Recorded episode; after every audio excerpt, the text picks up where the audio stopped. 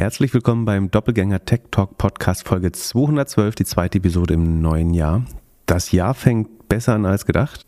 Deine Prediction, was die Hörerzahlen angeht, scheint wahr zu werden, aber mir scheint eher aus technischen Problemgründen, aber ansonsten sehen die Hörerzahlen sehr gut aus. Und ein paar der Predictions, die wir gemacht haben, laufen viel zu früh schon in die richtige Richtung, also wenige Stunden oder Tage nach Aufnahme. Und zwar Apple hat direkt äh, substanziell verloren äh, und seine 2 Billionen in, in Deutsch oder 2 Trillion Dollar Valuation aufgeben müssen. Tesla ist ordentlich also ich hatte, als ich meine Prediction gemacht habe, war das ja noch über 120. Es ging zwischenzeitlich äh, deutlich Richtung 100 runter. Ist jetzt glaube ich wieder bei 110, hat sich ein bisschen gefangen. Und eine Prediction, die ich äh, im OMR-Podcast und hier äh, gemacht habe, dass die Softwarebranche eine schwere Zeit vor sich haben wird, äh, deutet sich auch stärker an. Äh, Salesforce hat Entlassung angekündigt, da sprechen wir auch noch später drüber. Wenn ihr mit diesem Podcast durch seid, könnt ihr höchstwahrscheinlich, sofern sich der Schedule nicht geändert hat, bei OMR eine weitere Predictions. Wer noch nicht die Schnauze voll hat von Predictions, aber so viel gut. Also eigentlich hat Philipp Westermeier die besseren Predictions äh, gegeben, muss man fairerweise sagen. Aber es gibt eine Episode, wo ich äh, eventuell zu Gast bin. Ansonsten die letzte, bei der letzten war Joko zu Gast. Auch sehr, hast du die gehört? Auch sehr spannend. Ja. Ähm, unterhaltsam und interessant. Genau, das war das Housekeeping. Aber so, wir scheinen auf guten Kurs zu liegen mit unseren Predictions bisher. Aber es ist noch sehr, sehr früh. Äh, es kann natürlich noch unheimlich viel passieren. Ja, während du dir wieder irgendwelche Charts oder Zahlen angeschaut hast, habe ich die eine oder andere E-Mail bekommen, dass ja die Brille wohl dieses Jahr vielleicht kommt. Auf jeden Fall hat die Information da einen Artikel zu rausgebracht. Das ein bisschen später, aber ein, ich habe mir noch ein bisschen ähm, Gedanken gemacht, was so Vorsätze sind. Du, du bist ja kein Freund der Jahresvorsätze. Und in der ersten Woche. Äh, äh, ich bin dafür, ähm, sich mal nicht vorzunehmen, was man alles an sich ändern muss, sondern mal mit sich klarzukommen und zu, also sich äh, irgendwie cool zu finden im neuen Jahr, habe ich äh, auf Twitter geschrieben. Es äh, ist ja irgendwie so ein Brauch, dass man diesen Jahreswechsel nutzt, um sich selbst zu erklären, was man alles noch falsch macht und anders machen muss nächstes Jahr. Ähm, ich glaube, was einen wirklich voranbringt im Leben, ist mal mit sich klarzukommen, sich ein bisschen zu akzeptieren, wie man ist äh, und also es ist kein Aufruf zum Nichtstun. So, ich glaube, wir versuchen jeden Tag äh, das Beste äh, zu tun. Äh, so sind wir irgendwie auch hierher gekommen. Aber ich glaube, anfangen tut das mit nicht zu überlegen, was man an sich verändern kann, sondern auch mal überlegen, was man eigentlich, wie man so mit sich selber klarkommt. Ja, bla bla bla. Ich habe nur ein Ziel dieses Jahr. Also mein Ziel für diesen Podcast äh, ist. Wenn, wenn du das so sagst, werde ich alles dafür tun, dir das zu, versauen. Aber okay. Äh, es ist mir schon fast geglückt. Und zwar, äh, mein einziges Ziel für diesen Podcast ist, dass ich dich dieses Jahr einmal so glücklich sehen möchte. Und zwar so glücklich wie Volker Wissing neben Elon Musk. Hast du dieses Foto gesehen?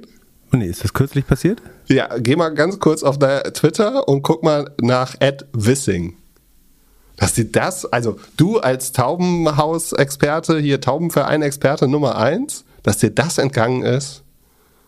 Äh, äh, ich sehe ihn da gerade eher neben irgendeinem Innovation Gary Shapiro.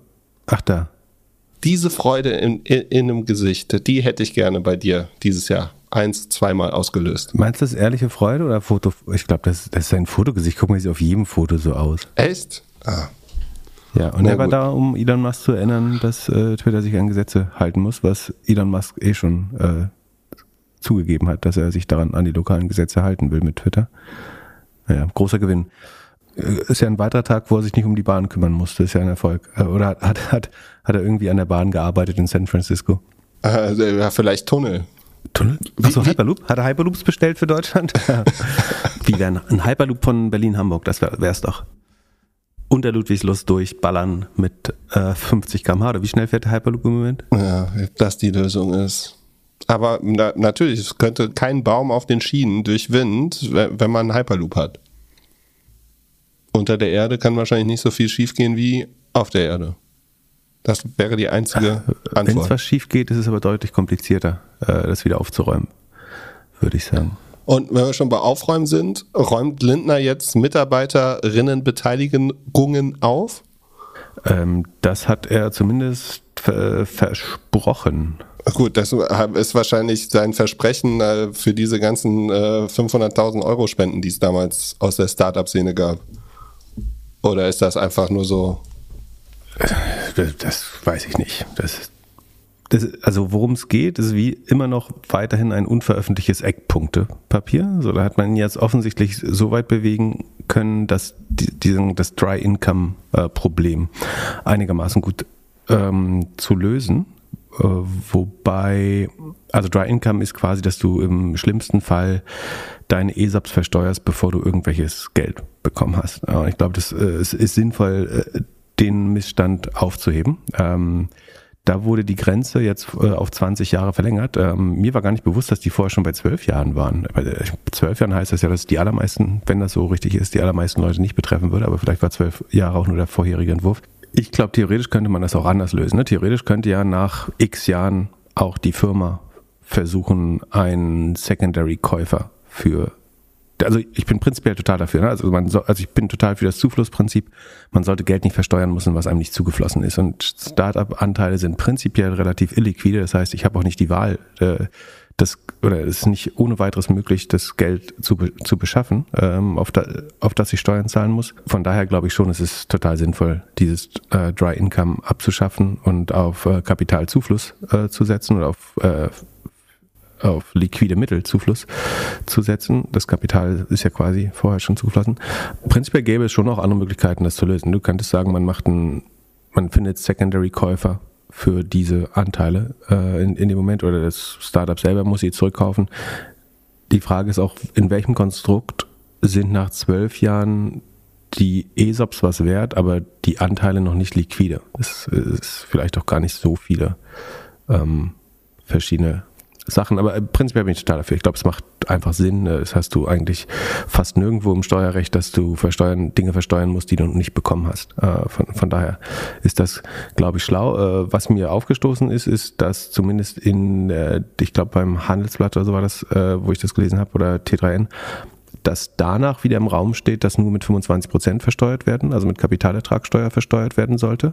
Das halte ich schlicht für falsch. Äh, ich verstehe nicht, warum jemand, äh, der mit harter Arbeit 60.000 äh, Euro verdient, einen höheren Steuersatz haben sollte als irgendein Tech-Advisor oder Mitarbeiter. Das erschließt sich mir nicht. Ähm, also es geht dabei natürlich um die Konkurrenzsituation mit anderen Legislaturen, aber ich halte es für falsch und ungerecht, dass man Arbeitseinkommen oder äh, ja, äh, Erwerbseinkommen niedriger besteuert, als das unter normalen Umständen wäre. Also zumindest ist mir die Begründung, außer dass es eine Konkurrenzsituation mit anderen Ländern gibt, äh, ist mir die Begründung dafür nicht bewusst und ich finde es auch falsch oder ungerecht, finde ich. Äh, find ich's. Ähm, obwohl, man muss dazu sagen, ähm, ich wäre ein größer Profitär davon. Ne? Also ich sage das ähm, als Ver Vertreter irgendwie oder als ein Vertreter von vielen. Es gibt bestimmt andere Leute, die, glaube ich, die gleichen Incentives haben, aber andere Meinungen dazu. Um das vereinfacht zu sagen, hätte es dieses Gesetz schon gegeben, hätte ich wahrscheinlich einen siebenstelligen Betrag an Steuern gespart in der Vergangenheit. Oder nicht wahrscheinlich, sondern recht sicher. Äh, und trotzdem finde ich es ungerecht, dass ich ähm, bloß, weil ich in der Tech-Branche arbeite und ähm, teilweise oder teilweise auch vollständig in ESOPs bezahlt werde, ähm, weniger Steuern darauf zahlen sollte. Äh, ich gehe zwar Risiko ein oder so, aber das wird eben da normalerweise damit vergütet, dass man mehr ESOPs bekommt, äh, als würde man das Cash sofort bekommen. Aber warum ich als privilegierter Tech-Mensch einen niedrigen Steuersatz haben sollen, verstehe ich bis heute nicht und bin, obwohl ich ein Profitär war, dagegen, weil ich es ungerecht finde. Dann, äh, es gibt einen Freibetrag für Mitarbeiterbeteiligung. Der lag bisher für, äh, auf 1440, soll auf 5000 erhöht werden. Einerseits ist das homöopathisch äh, für die allermeisten Leute, die von ESAPs betroffen sind. Das heißt, in der Regel geht's, wenn das mal klappt, äh, selbst für die kleineren Angestellten oft für äh, um mittlere, mindestens mittlere bis höhere fünfstellige Summen oft darüber. Es schafft nachweislich viele Millionäre in der Regel, ähm, die, die ESA-Programme. Das heißt, das verstehe ich auch nicht, warum man da eine Freigrenze oder einen Freibetrag einzieht. Das ist letztlich eine Subvention, eine staatliche. Das sollte die FDP eigentlich bemüht sein, abzuschaffen und nicht äh, einzuführen oder zu erhöhen. Ähm, auch da wird die Begründung wieder sein, wir befinden uns im Steuerwettbewerb mit anderen Staaten. Aber wenn wir da einsteigen, das, das wird niemals Deutschland, Deutschlands Edge sein oder USP, dass wir Steuervorteile bieten. So, wenn wir den in den Wettkampf einmal eintreten, dann äh, verlieren wir. Da werden die USA am Ende immer besser sein oder irgendwelche Steueroasen.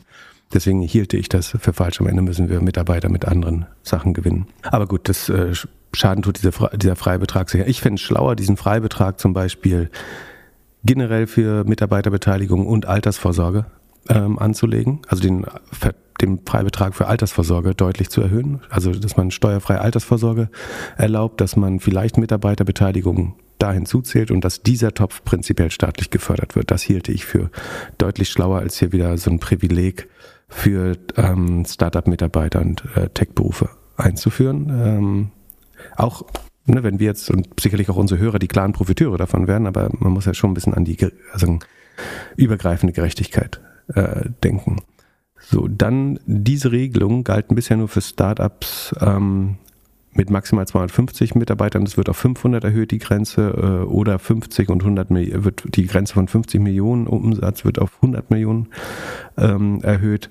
Auch da finde ich es ein bisschen ungünstig, dass es so Sonderregelungen gibt. Ähm, ich fände es da auch besser, also warum soll ein Unternehmen mit 501 Mitarbeitern nicht die gleichen Privilegien bekommen? Also und insbesondere der Wettbewerb um Top-Mitarbeiter, das trifft ja eher die Scale-Ups, also irgendwie ähm, so ein N26, Get Your Guide, äh, Flixbus oder sowas, die versuchen ja Top, oder Trade Republic, die versuchen ja Top-Produktmanager, ähm, Top Tech-Leute, Top-Finance-Leute, ähm, Growth-Managerinnen und so weiter aus den USA zu bekommen. Und ähm, warum man dann eine, eine Grenze hat, erschließt sich mir nicht ganz. Wahrscheinlich will man nicht, dass irgendwie jedes Unternehmen sich da qualifiziert, aber warum nicht versuchen generelle? Also ich, ich verstehe so richtig die, die Startup-Privilegien nicht. Man, man, man soll, glaube ich, Startups fördern, aber dann, ich finde es nicht gut, deswegen andere Unternehmen zu diskriminieren oder da so eine Grenzen einzuziehen. Ja, es liest sich so ein bisschen wie ziemlich viele Sonderlocken. Also, aber das äh, scheint ja das System zu sein bei Steuern. Dass es nicht einfach gemacht wird. Und das ist ja, immer dafür, wieder. Dafür fördert man die FDP in der Regel auch für sagen, ähm, Klientelgesetze. Aber ähm, und das ist der Punkt. Äh, für, für Linda ist das erstmal gut. Der kann jetzt rausgehen und sagen, so, wir geben den Startups jetzt, was wir wollen mit diesem äh, unveröffentlichten Eckpunktepapier. Das noch, also es gibt auch daran Kritik, ne? auch ähm, andere Startup-Gründer oder Verbände lassen sich ein, dass die, die Freibeträge nicht hoch genug sind, ähm, die, äh, das Dry Income abzuschaffen wird, wie auch von mir, äh, von, von den allermeisten ähm, natürlich begrüßt. Aber auch daran gibt es noch Kritik. Aber erstmal ist natürlich was, was die grundlegenden Forderungen äh, erfüllt. Problem ist natürlich, dass das jetzt ein, erstmal ein Eckpunktpapier von Wirtschaftsministerium oder von Lindner ist, oder Finanzministerium, Entschuldigung. Und das muss natürlich noch in der großen Koalition abgestimmt werden. Und so, mein, meine nächste Prediction für 2023 wäre, dass das so auf keinen Fall kommen wird. Also ich würde fest erwarten oder mir fast erhoffen, dass die SPD und Grünen die 25 Prozent äh, Steuern einkassieren äh, könnte ich mir gut vorstellen, dass das nicht durchgeht äh, aus Steuergerechtigkeitsgründen. Also eben, warum sollen privilegierte Tech-Worker niedrigen Steuersatz bekommen? Man kann das rechtfertigen mit, dass ESOPs äh, eben unter Risiko stehen und eventuell auch mal ausfallen und gar nicht kommen. Aber das, die Aufgabe, das zu kompensieren, ist die Aufgabe der Investoren und Gründer und Gründerinnen. Also deswegen muss man halt mehr Shares rausgeben, äh, weil es unterm Risiko steht. Ähm, also da gehe ich davon aus, dass diese 25 Prozent einkassiert werden. Also dass es quasi als Kapitalertrag gilt, bei, ähm, wenn es dann umgewandelt wird irgendwann in Cash. Und vielleicht auch die Erhöhung des Freibetrages könnte ich mir vorstellen, dass die äh, kassiert wird, ähm, wenn das so durchgeht. Und das heißt, dann ist es letztlich wäre das vielleicht dann ein sinnvolles Gesetz, nämlich dass man das Dry Income abschafft. Das war, glaube ich, der größte aus meiner persönlichen Sicht, das würden jetzt Vertreter der Branche vielleicht anders sehen, aber aus meiner Sicht ist das der einzig wirklich ungerechte Punkt, den man wirklich lösen muss, weil sagen, da werden Mitarbeiterinnen in der Startup-Szene tatsächlich ähm, benachteiligt äh, gegenüber anderen Bürgern, ähm, ob man diese ganzen Privilegien braucht, bloß weil sagen, die Startup-Lobby jetzt einmal Zugang hat und dran ist. Da wäre ich eher dagegen und ich würde mir auch wünschen, dass das im äh, entweder so ein Gesetzgebungsprozess oder Abstimmungsprozess in der großen, ja, in der, in der Ampel dann vielleicht kassiert wird. Das, oh, aber, das ist meine, meine, persönliche Meinung. Es gibt, ich, ich würde nicht vermuten, dass ich hier äh, ein guter Repräsentant der Startup-Branche ist. Die sieht das sicherlich anders. Das kann man sich in verschiedenen anderen Podcasts äh, oder wenn man sich das äh, beim Handelsblatt durchliest äh, oder bei T3N oder bei Gründerszene, hört man auch andere Stimmen dazu. Ähm, und diese sollte man sich auch anhören. Die haben teilweise gute Argumente. Letzte Frage da. Glaubst du, dass sich dieses 20-Jahre-Regel noch ändern wird? Dass sie einfach sagen, okay, das wird einfach, wenn das Geld fließt, muss es besteuert werden? Also ähnlich wie wenn du Aktien verkaufst, wäre das doch der einfachste Weg. Ja, ich überlege gerade, warum. Ich glaube, die, die, die Grenze gibt es, weil irgendwann will der Staat seine Lohnsteuer haben auf das. Das ist ja Erwerbseinkommen und irgendwann will der Staat seine Lohnsteuer darauf haben, äh, würde ich vermuten. Deswegen soll die auch vom Arbeitgeber garantiert werden. Ähm, das würde ja nicht passieren, wenn es danach mit 25 Prozent besteuert wird. Das ist auch die Frage, gilt das dann als Kapitalertrag oder ist das eine verminderte äh, Einkommensteuer, beziehungsweise der, muss der Arbeitgeber dann trotzdem Lohnsteuer aufzahlen? Keine Ahnung, wie gesagt, äh, es ist ja ein unveröffentlichtes Eckpunktpapier. Das heißt, ich kann das jetzt selber auch gar nicht lösen. Ich es wirklich am besten, die, die Altersvorsorge generell bis zu einem gewissen Betrag zu fördern. Da kann man wieder sagen, prinzipiell bin ich auch gegen Obergrenzen, ähm, weil soll jetzt irgendjemand die Motivation verlieren ab einer gewissen Schwelle? Ähm, das ist natürlich immer blöd. Der Kompromiss wäre, ähm, ja doch, es geht nicht ohne Obergrenze letztlich, weil ansonsten förderst du nur Tech-Millionäre ähm, damit und das macht keinen Sinn. Also mein Kompromissvorschlag wäre, die Altersvorsorge generell steuerlich zu fördern, Mitarbeiterbeteiligung dort anrechenbar zu machen ähm, gern mit einer generösen äh, Obergrenze oder Freibetrag. Und dann schließt man so ein bisschen aus, dass irgendwie Leute wie ich Steuern sparen. Ähm, und dafür aber Leute, die Risiken eingehen und in der Startup-Wirtschaft arbeiten, tatsächlich, ähm, ne, also vor allem eine breite Masse der Mitarbeiter äh, in, in Startups und Wachstumsunternehmen davon profitieren. Und gleichzeitig nicht irgendwie eine neue Klasse an äh, privilegierten Bürgern geschaffen wird, die für die andere Steuergesetze gelten als für, für den Rest der Gesellschaft. Dann lass uns über Apple sprechen. Und zwar die Brille. Es kam raus auf The Information, äh, was es wohl geben wird. Also die Brille wird wohl so sein, dass man eine Brille hat, die ein Display vorne innovativ. Also, also was neu für mich ist, ist, es gibt ein Display vorne, das bedeutet, wenn wir beide uns auf der Straße treffen und ich äh, immer noch die Brille auf habe, kannst du meine Reaktion weiterhin sehen. Also du siehst dann ein Bild meiner Augen und kannst sehen, wie, wie meine Mimik so ist. Das fühlt sich gar nicht scary an. okay, wir haben eine Brille, die, was hinter der Brille ist, nach vorne projiziert. Äh, spannend. Ja, dann, äh, es gibt ein Kabel mit einem Batteriepack am Gurt, keine Ahnung, wie Apple das schön macht, aber das haben sie sich bestimmt gut überlegt. Weil die Brille ansonsten nicht, also so wie die Snap-Brille nur eine halbe bis eine Stunde funktionieren würde. Genau, selbst, selbst, mit dem Batteriepack äh, ist es wohl nur zwei Stunden. Man kann das Batteriepack aber tauschen wohl. Okay, okay. Hey, äh, Business-Idee. Louis Vuitton Gürteltaschen. Ja. Gibt, gibt's schon. Wir sind ja eh schon in. Aber hey, wenn du jetzt richtig coole Luxury-Gürteltaschen schaffst äh, für das Akkupack von Apple, damit du es nicht mit einem Clip am Gürtel tragen musst. Ja, oder so eine kleine Umhängetasche. Dollar Idee. Das ist ja. zehnmal innovativer als die Brille. Eine Gürtel, Luxury-Gürteltasche für Apple, Junge. Ja, wie früher diese, diese Telefontaschen, weißt du noch? Also hattest du so eine Tasche, wo du deinen dein Telefonknochen äh, äh, rechts Telefonknochen und links so Taschenmesser am Gürtel. ich, also ich mache alles, was, zusätzliche Beulen um die Hüften schafft. Nicht. Bei mir geht das Portemonnaie niemals in die Po-Tasche. Ad 1, was ich für ein Verbrechen halte. Ähm, und plus, ich trage natürlich keine äh, irgendwelche Holster am, äh, am, Gürtel. Und ich hatte niemals ein Knochenhandy, sondern immer ein äh, aufklappbares Motorola StarTech. Äh, dann, äh, was für mich natürlich als äh, blinder Typ äh, interessant ist, also, äh, dass ich mir Brillengläser an die Brille machen kann. Also, ich kann dann tatsächlich auch sehen in Real Life und es gibt so ein so An- und Ausschalter, wo ich dann schauen kann, okay, VR, AR oder ähm, äh, Real Life. Okay, spannend. Stopp, stopp, stopp. Ich habe äh, schön, den Gedankenfaden behalten, bitte, aber ich muss ja zwischenfragen. Wer baut die Gläser mit Stärke ein? Du gibst Apple deine Dioptrienzahlen und das kommt dann äh, individualisiert oder? Ja, gute Frage. Ansonsten wäre auch das ein geiles. Da müssen wir Vielmann-Aktien kaufen, weil die die Gläser bauen und anpassen werden? Ja, irgendeiner wird der Brillenglas-Dealer sein. Das äh, ist natürlich. Wer baut die Grundgläser, die Vielmann verarbeitet? Zeiss? Karl Zeiss? I don't know. Wahnsinn, spannend. Erzähl weiter. Ich bin da, mega gespannt. das, kannst, in- das kannst du auf jeden Fall schon mal recherchieren oder könnt ihr uns per Mail schreiben an podcast.doppelgänger.io. Dann auch Überraschung. Gaming ist wohl nicht Fokus, sondern Videokonferenz.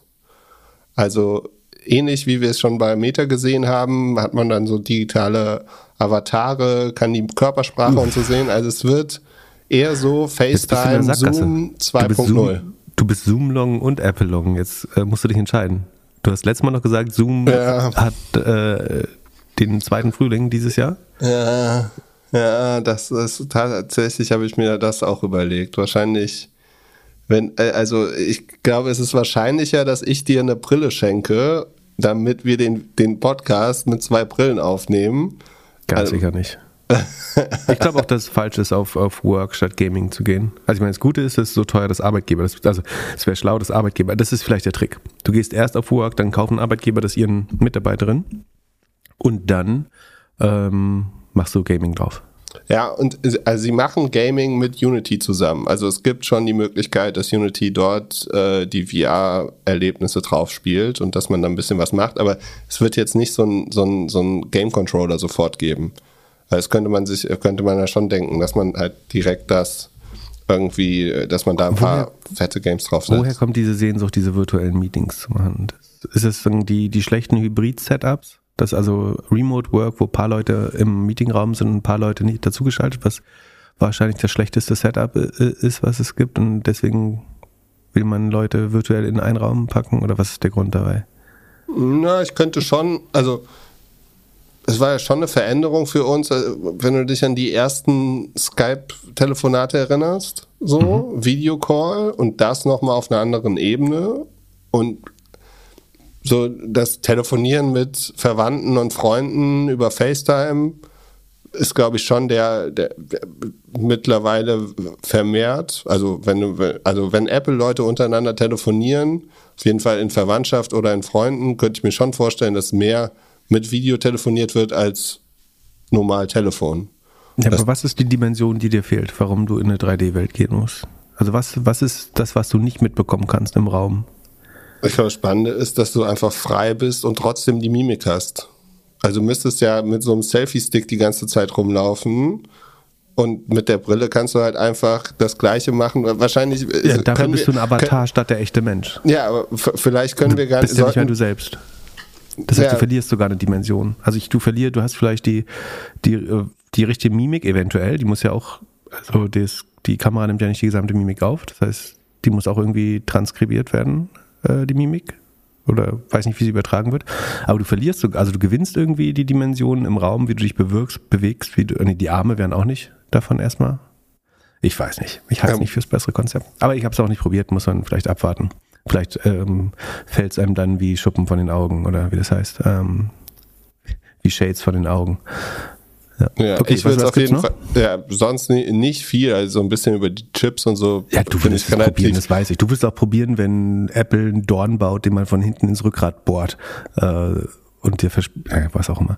Ähm, Na, das ist jetzt ein bisschen viel, aber ja, die Brille würde ich auf jeden Fall ausprobieren und testen und damit rumspielen. Sonst kam raus, dass meine Prediction vielleicht richtig war. Also eigentlich war es für 2022 geplant und sie soll wohl 3000 Dollar kosten. Also wahrscheinlich bei uns 4000 Euro. Mal schauen.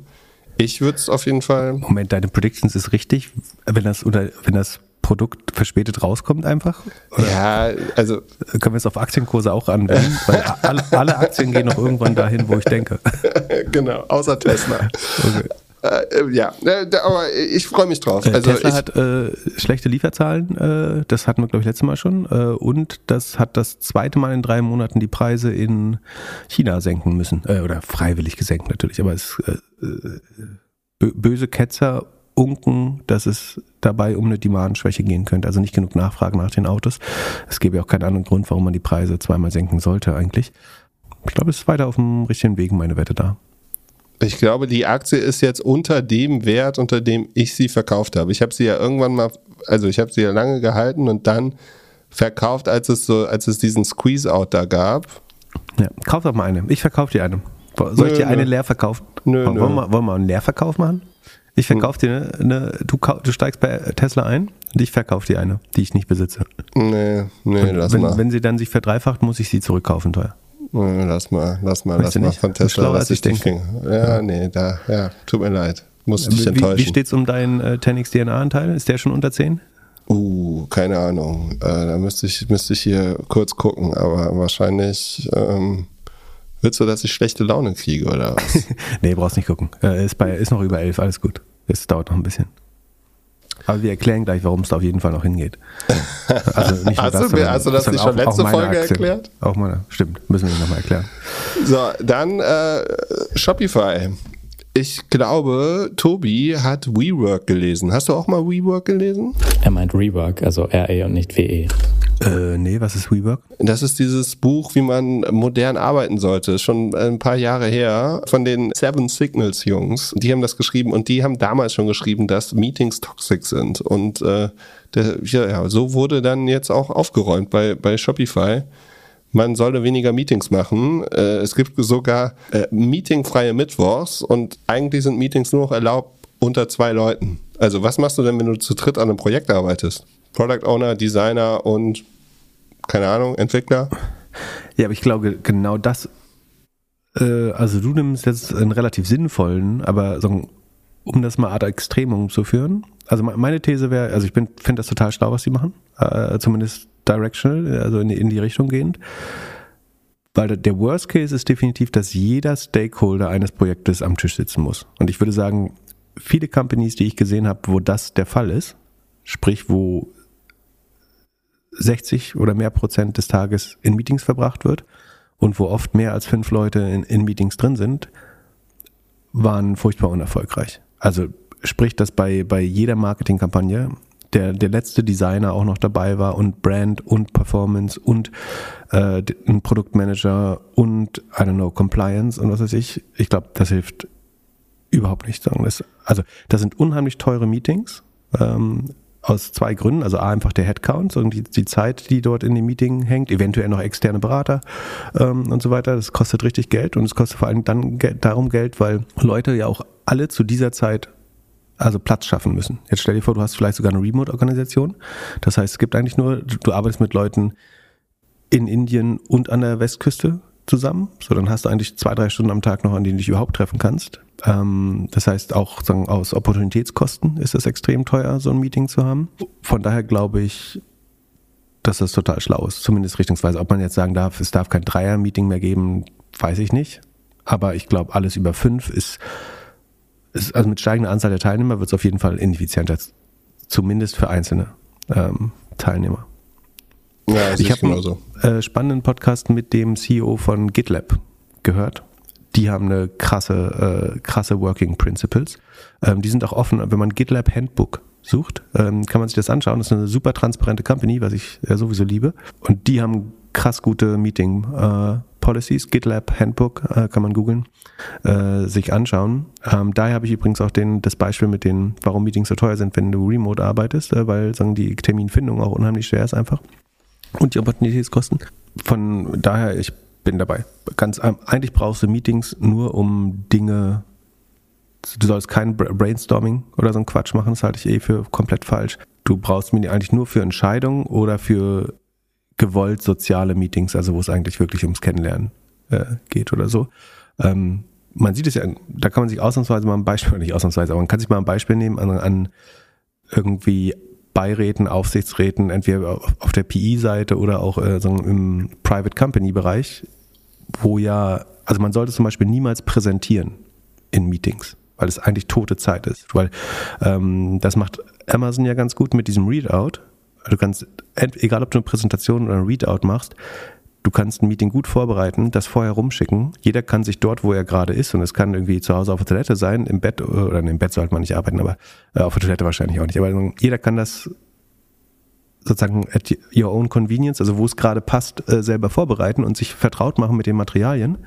Ähm, und dann kann man die Punkte, wo man Fragen hat oder wo es Abstimmungsbedarf gibt, halt hinterher diskutieren. Und so macht, versucht man es ja auch in Board-Meetings ähm, zu machen, dass sagen, der gesamte Präsentationspart aus dem Meeting raus verlagert wird und eigentlich wirklich nur ähm, kontroverse Diskussionen oder Abstimmungsprozesse in das eigentliche Meeting verlegt werden. Und ich glaube, je näher man an dem Modell dran ist innerhalb der Firma, ist es wahrscheinlich auch schlauer, wäre mein Gefühl.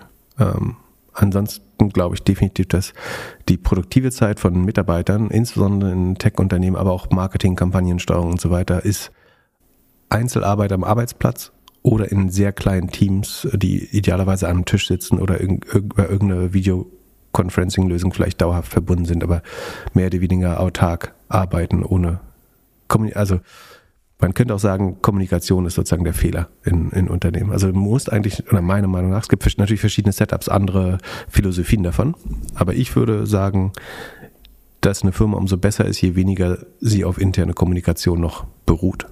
Ähm, wenn Leute möglichst autark arbeiten können, äh, an Zahlen ähm, viel Freiheiten haben, Dinge zu probieren, die man zumindest irgendwie wieder zurückrollen kann, wenn es schief geht, ähm, desto besser ist das. Überhaupt dieser diese Sehnsucht, alles abzustimmen mit anderen Leuten, ist, glaube ich, überhaupt nicht förderlich. Alles, was rückgängig gemacht werden kann, sollte man eigentlich ausprobieren und dann zahlenbasiert einfach messen. Also man kann sich hinterher einen Applaus ja trotzdem abholen im All Hands, was man tolles geschafft hat ähm, diesen Monat. Aber das immer alle, bevor was, ich war mal äh, Berater in einem großen Unternehmen, wo äh, genau das Gegenteil passiert. Da wurde jede Änderung vorher diskutiert, was viel schlauer gewesen wäre. Und es waren wirklich keine Life or Death Decisions. Äh, sagen wir, der, der Newsletter musste über den Chefschreibtisch gehen. Ist egal, welches Unternehmen es war, aber es trifft wahrscheinlich auch ganz viele zu. Und das Richtige wäre ja, irgendwelche Dinge AB zu testen und dann zu sagen, das sind die Ergebnisse. Wollen wir das jetzt immer so machen? Oder ist das trotzdem gegen unsere Brand oder CI oder machen wir dann Fehler? Man könnte immer alle Sachen mit einer kleinen Gruppe in einem kleinen Land oder was auch immer testen, dann die Zahlen erheben und dann kann ja immer noch jemand sagen, ich habe ein Veto oder ich möchte es nicht. Genau, aber wir machen jetzt hier keinen New York Podcast draus. Aber ich finde es prinzipiell schlau, was Shopify macht. Also ich fasse zusammen, äh, in der nächsten großen äh, Pips Unicorn gibt es nur noch 5 Minuten Meetings und Social Get-togethers. Ich glaube, 20, 25 Minuten sind äh, gut. Ähm, Social brauchst du, äh, ja, das ist jetzt auch nicht meine Stärke, aber ich finde auf jeden Fall Meetings doof, wo mehr als vier Personen äh, sitzen. Und die, wo nicht vorher eine Person das vorbereitet hat, wo es keine klare Agenda gibt. Ähm, ja, ich hätte bei der ganzen Sache auch noch erwartet, dass sie Slack oder so adressieren, weil ich könnte mir vorstellen, dass da auch unheimlich viel Zeit drin flirten geht in irgendwelchen random, äh, riesengroßen Chats, die, die irgendwie sehr, also es ist ja so ein bisschen, man macht jetzt Frühjahrsputz von allem, was man über die Corona-Zeit sich so antrainiert hat. Viele soziale Meetings, damit man mit allen irgendwie eine soziale Interaktion hat, dass keiner sich ja alleine fühlt und halt wahnsinnig viel Kommunikation mit, die halt unheimlich störend sind. Also und ähm, ja, mir fällt gerade ein, äh, ich glaube, was auch dazu gehört, ich weiß nicht, ob das bei Spotify auch drin ist, dass man Leuten erlaubt, Meetings auch zu skippen und zu verlassen oder was anderes zu machen. Das war auch bei dem GitLab-Founder ganz spannend. Der sagt halt, es ist okay, wenn man im Meeting sagt, Entschuldigung, ich habe das nicht, ich habe gerade nicht zugehört, kannst du es nochmal wiederholen. Weil, also er encouraged Leute nebenbei zu arbeiten, wenn sie gerade nicht angesprochen sich fühlen oder abgelenkt sind. Ähm, Finde ich spannend. Es gilt natürlich als Affront in ganz vielen Unternehmen, wenn du nicht zugehört hast im Meeting. Aber fand ich ganz spannend. Und ich, sagen, als ich sagen, mal Führungskraft war, habe ich mir auch oft das Recht genommen zu sagen, so brauchen wir heute ein Stand-up. So, wenn jeder weiß, was zu tun ist. Ich finde es wichtig, dass man Angestellte nicht wie Kinder, sondern wie sagen, autark arbeitende Menschen behandeln. Und ich weiß, dass Stand-up ganz viele Bedeutung hat in diesen ganzen agilen Modellen, was weiß ich, aber ich finde es ehrlich gesagt total erbärmlich, dass morgens sich Leute alle erzählen, was sie jetzt machen werden und irgendwelche Selbstverpflichtungen eingehen und dass der Chef auch definitiv mitbekommt, sich irgendwelche Tasks ausdenken, ähm, damit der Chef denkt, sie sind äh, beschäftigt.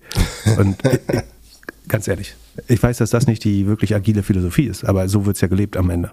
Und ich habe zum Beispiel überhaupt nicht das Bedürfnis, jeden Morgen zu wissen, was Leute machen. So, ich will am Ende des Monats, ich will Erfolge sehen am Ende des Monats. Und wie die das für sich strukturieren, wenn die dabei Hilfe brauchen, sollen sie es halt sagen. Das ist viel wertvoller, als sie sagen, so, ich komme hier nicht weiter, können wir darüber mal reden. So, und dann hat man irgendwie 10 Minuten, 20 Minuten oder wenn das eine Stunde dauert, auch okay. Wenn da alle was bei lernen, eine Stunde an einem harten Problem zu arbeiten zusammen, finde ich, das ist ein wertvolles Meeting. Aber sich irgendwie täglich hinzustellen und zu sagen, äh, so eine Chakra-Runde aufzubauen und sich zu committen zu irgendwelchen äh, Quatsch aus, sagen, prozessualen Gründen, halte ich persönlich für blöd. Aber ich glaube, dieses ganze agile Arbeiten ist halt auch eher gebaut, um weniger performante Teams zu einer gewissen Grundleistung zu helfen, habe ich das Gefühl. Ich glaube, dass wirklich performante Teams nicht auf die Idee kommen würden, so zu arbeiten. Aber es äh, auch eins, das ist wahrscheinlich, wenn mich jemand fragen würde, was ist die konträrste Ansicht, die du hast, ist, dass ich sagen, dieses agile Arbeiten Shishi, wenn es so überprozessual ist, total hasse, ehrlich gesagt. Aber ich glaube trotzdem, dass es für einen Großteil der Bevölkerung oder der arbeitenden Bevölkerung wahrscheinlich äh, das zweitbeste Modell ist oder so. Und um Shopify abzuschließen, du meintest ja in der Prediction, dass du glaubst, dass E-Commerce kommt Achso, das wieder. Andere, Entschuldigung, wo du gerade Slack gesagt hast. Ja. Äh, diese ständige Verfügbarkeit finde ich auch, also ich war gestern, oder ist mir zweimal aufgefallen, Entschuldigung, äh, ich muss noch ein bisschen abladen hier, was mich an, äh, an New Work, danach reden wir auch ein Jahr nicht über New Work, aber diese ständige Verfügbarkeit, also du kennst ja bestimmt die Unternehmen, wo man sich unten anmeldet und ich war letzte Woche bei zwei, zwei von denen und dann bekommt irgendein Mitarbeiter eine E-Mail, dass jetzt Gast so und so da ist, der dich irgendwie an der Pforte abholt. Und dann denke ich so, das heißt ja, dass jemand ständig auf sein Postfach gucken muss oder ein Postfach haben, was so in den Bildschirm reinploppt. Das würde ich halt gar nicht wollen. Also stell dir vor, du denkst mal nicht an einen Termin oder jemand kommt überraschend und will dich sprechen und du, also soll die Pforte mich halt entweder anrufen oder man muss irgendwie ein besseres Einlasssystem finden, aber dass Leute quasi ständig ihre E-Mail lesen müssen, weil es könnte ja jemand kommen, der den und den besuchen will. Ähm, wie ineffizient ist das auch? Ja, Moment, du bekommst doch auch immer so Ding, Ding, dass dann irgendeine E-Mail bei dir reingekommen ist. Das haben wir da auch schon ein paar Mal abgestellt bei dir. Das, das, genau, aber diesen Ton höre ich überhaupt nicht. Deswegen, das ist das Lustige. Deswegen, also, ohne Scheiß, den Outlook-Ton höre ich überhaupt nicht. Also, ich könnte dir nicht sagen, ob er jetzt an oder aus ist. Ähm, weil ich, der, der so oft kommt einfach, äh, dass ich danach definitiv nicht äh, Outlook aufmache. Was äh, der LinkedIn-Ton distracted mich im Moment noch, äh, weil der relativ ungewohnt ist äh, und äh, zunehmend mehr wird. Äh, Discord finde ich angenehm äh, unterschwellig. So Dass du die Kamp Dinger nicht ausschaltest. Ja, das Dann ist das alles aus. Ja, das ist noch besser. Finde ich auch noch besser, tatsächlich. Aber es war Microsoft Produkten Aber LinkedIn schwierig, könnte ne? immer die nächste Opportunity äh, winken. der, äh, der, nächste Headhunter, der mir seine Dienste anbieten will oder so. Ähm, naja, wie auch immer. So, um, um Shopify abzuschließen, du meintest ja, E-Commerce kommt wieder Mitte des Jahres. Glaubst du, Shopify kommt auch wieder? Mein Bauchgefühl ist, im Q3 wird es besser. Und das sieht man ja erst im Q4 dann. Aber ich glaube, Q1 und Q2 werden noch desaströs im E-Commerce. Und auch schlechter als letztes Jahr. Aber äh, also ja, Shopify kommt natürlich wieder, aber äh, ich sehe überhaupt keinen Grund, sich jetzt gerade in diese Aktie zu stürzen. Sie stürzen sich auf jeden Fall jetzt in Retail, also Enterprise Retail und, und haben jetzt announced, dass sie Commerce Components anbieten. Also ihr großes äh, Business scheint jetzt in der, äh, ja, den, den großen Konkurrenz zu machen. Ja, das, das wird, glaube ich, auch spannend jetzt in der Krise. Das sehe ich bei verschiedenen Firmen gerade. Äh, mir fällt gerade kein zweite. Ich habe es heute Morgen über eine andere Firma gedacht. Ich glaube, es gibt jetzt zwei Arten von Strategien, die oder zwei von vielen Strategien, die gefahren werden. Das eine ist, wir versuchen mehr Wachstum aus dem rauszuholen, irgendwie, was wir schon besser können. Oder wir, wir sparen Kosten einfach, was glaube ich schlau ist für die meisten Firmen. Ähm, unter anderem auch äh, Amazon, worüber wir später bestimmt noch reden. Und die andere ist, wir bauen jetzt überall noch, versuchen wir noch neue Märkte und neuen Umsatz rauszuholen, weil wir nicht wachsen. Und ich glaube, in, in, in Phasen des niedrigen Wachstums jetzt noch in neue Märkte zu gehen, wenn du in, in Phasen des billigen Geldes keinen Anreiz hattest, maximal zu wachsen, jetzt so händeringend nach neuen Märkten zu suchen. Gut, vielleicht hat Shopify, merkt Shopify wirklich, dass sie ein riesiges Problem beim TAM haben. Den haben sie immer sehr großzügig angegeben in der Vergangenheit. Aber also dem Total Addressable Market, äh, darum geht's ja letztlich, wenn du neue Solutions anbietest, willst du deinen Markt vergrößern.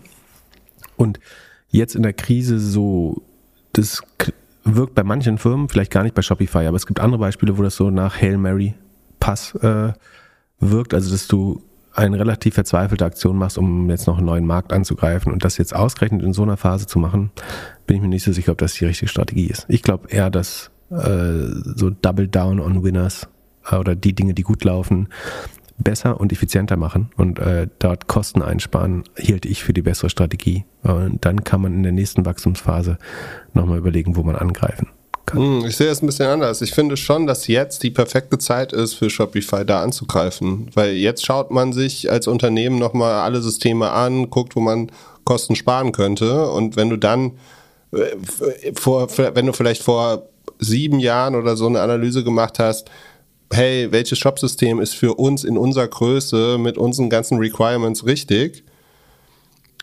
Und, und damals noch gesagt hast, hey, Shopify ist zu klein, die machen nur so kleine, kleine Influencer und so oder so kleine Brands, das ist es nicht. dann jetzt nochmal hinzugehen und, äh, und einfach zu sagen, okay, wenn, wenn die Kardashians irgendwie ihr Zeug darüber verkaufen und das Ding nicht crasht, dann crasht das vielleicht in unserem Shop auch nicht. Also ich sehe es gar nicht so, gar nicht so eine schlechte, so, so eine schlechte TAM-Erweiterung aktuell, da aggressiv reinzugehen, während die großen Anbieter eher dann ja Probleme haben, einfach weil sie jetzt fünf Jahre da, dabei sind und man ja, sie bis, bis vor kurzem das Gefühl hatten, sie, man, man kann sie gar nicht mehr austauschen. Ja, halte ich für eine sehr gute Erwiderung und eine falsche, weil nein, äh, also es ist durchaus, äh, du kannst damit recht haben, dann ich, hätte ich tendenziell falsch, äh, hätte ich tendenziell Unrecht. ähm, ähm, hätte ich falsch, schön. Ähm, was ich dem entgegnen würde, ist, ähm, dass du damit überwiegend recht hast, aber und, aber du hast falsch. Und aber du hast auch falsch. ähm, und vor allen Dingen der Unterschied ist, dass in den letzten zwei Jahren hattest du einen Red Ocean und einen Blue Ocean Market. So. Und jetzt, also einfach weil ganz viele neue Shops entstanden ist, ganz viele Firmen sind online das erste Mal gegangen. Das heißt, der, sagen, die neu zu verteilenden Marktanteile, wo jeder so ein bisschen seinen Anteil bekommt oft, äh, und dann irgendwie selbst die letzten Quatsch-Companies wie BigCommerce oder C3AI oder so noch irgendwie Geld gewinnen oder Budgets gewinnen, da schafft es halt jeder äh, zu wachsen und äh, zu nehmen. Und jetzt in einem Markt, wo eigentlich alle ihre Budgets versuchen zu verkleinern und es kaum neue gibt, äh, gibt äh, E-Commerce-Player ähm, und eventuell sogar sagen rezessiv Player verschwinden oder konsolidiert werden, ausgerechnet dann in den Markt zu gehen, macht es auf jeden Fall deutlich schwerer. Das heißt nicht, dass wenn du eine bessere Lösung hast, es nicht trotzdem probieren solltest, aber ich glaube, einfacher ist es, Dinge an den Markt zu bringen, wenn du auch äh, Neukunden und Blue Ocean Markt hast.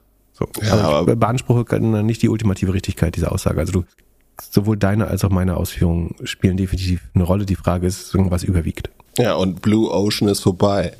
Blue Ocean kommt in fünf Jahren vielleicht wieder.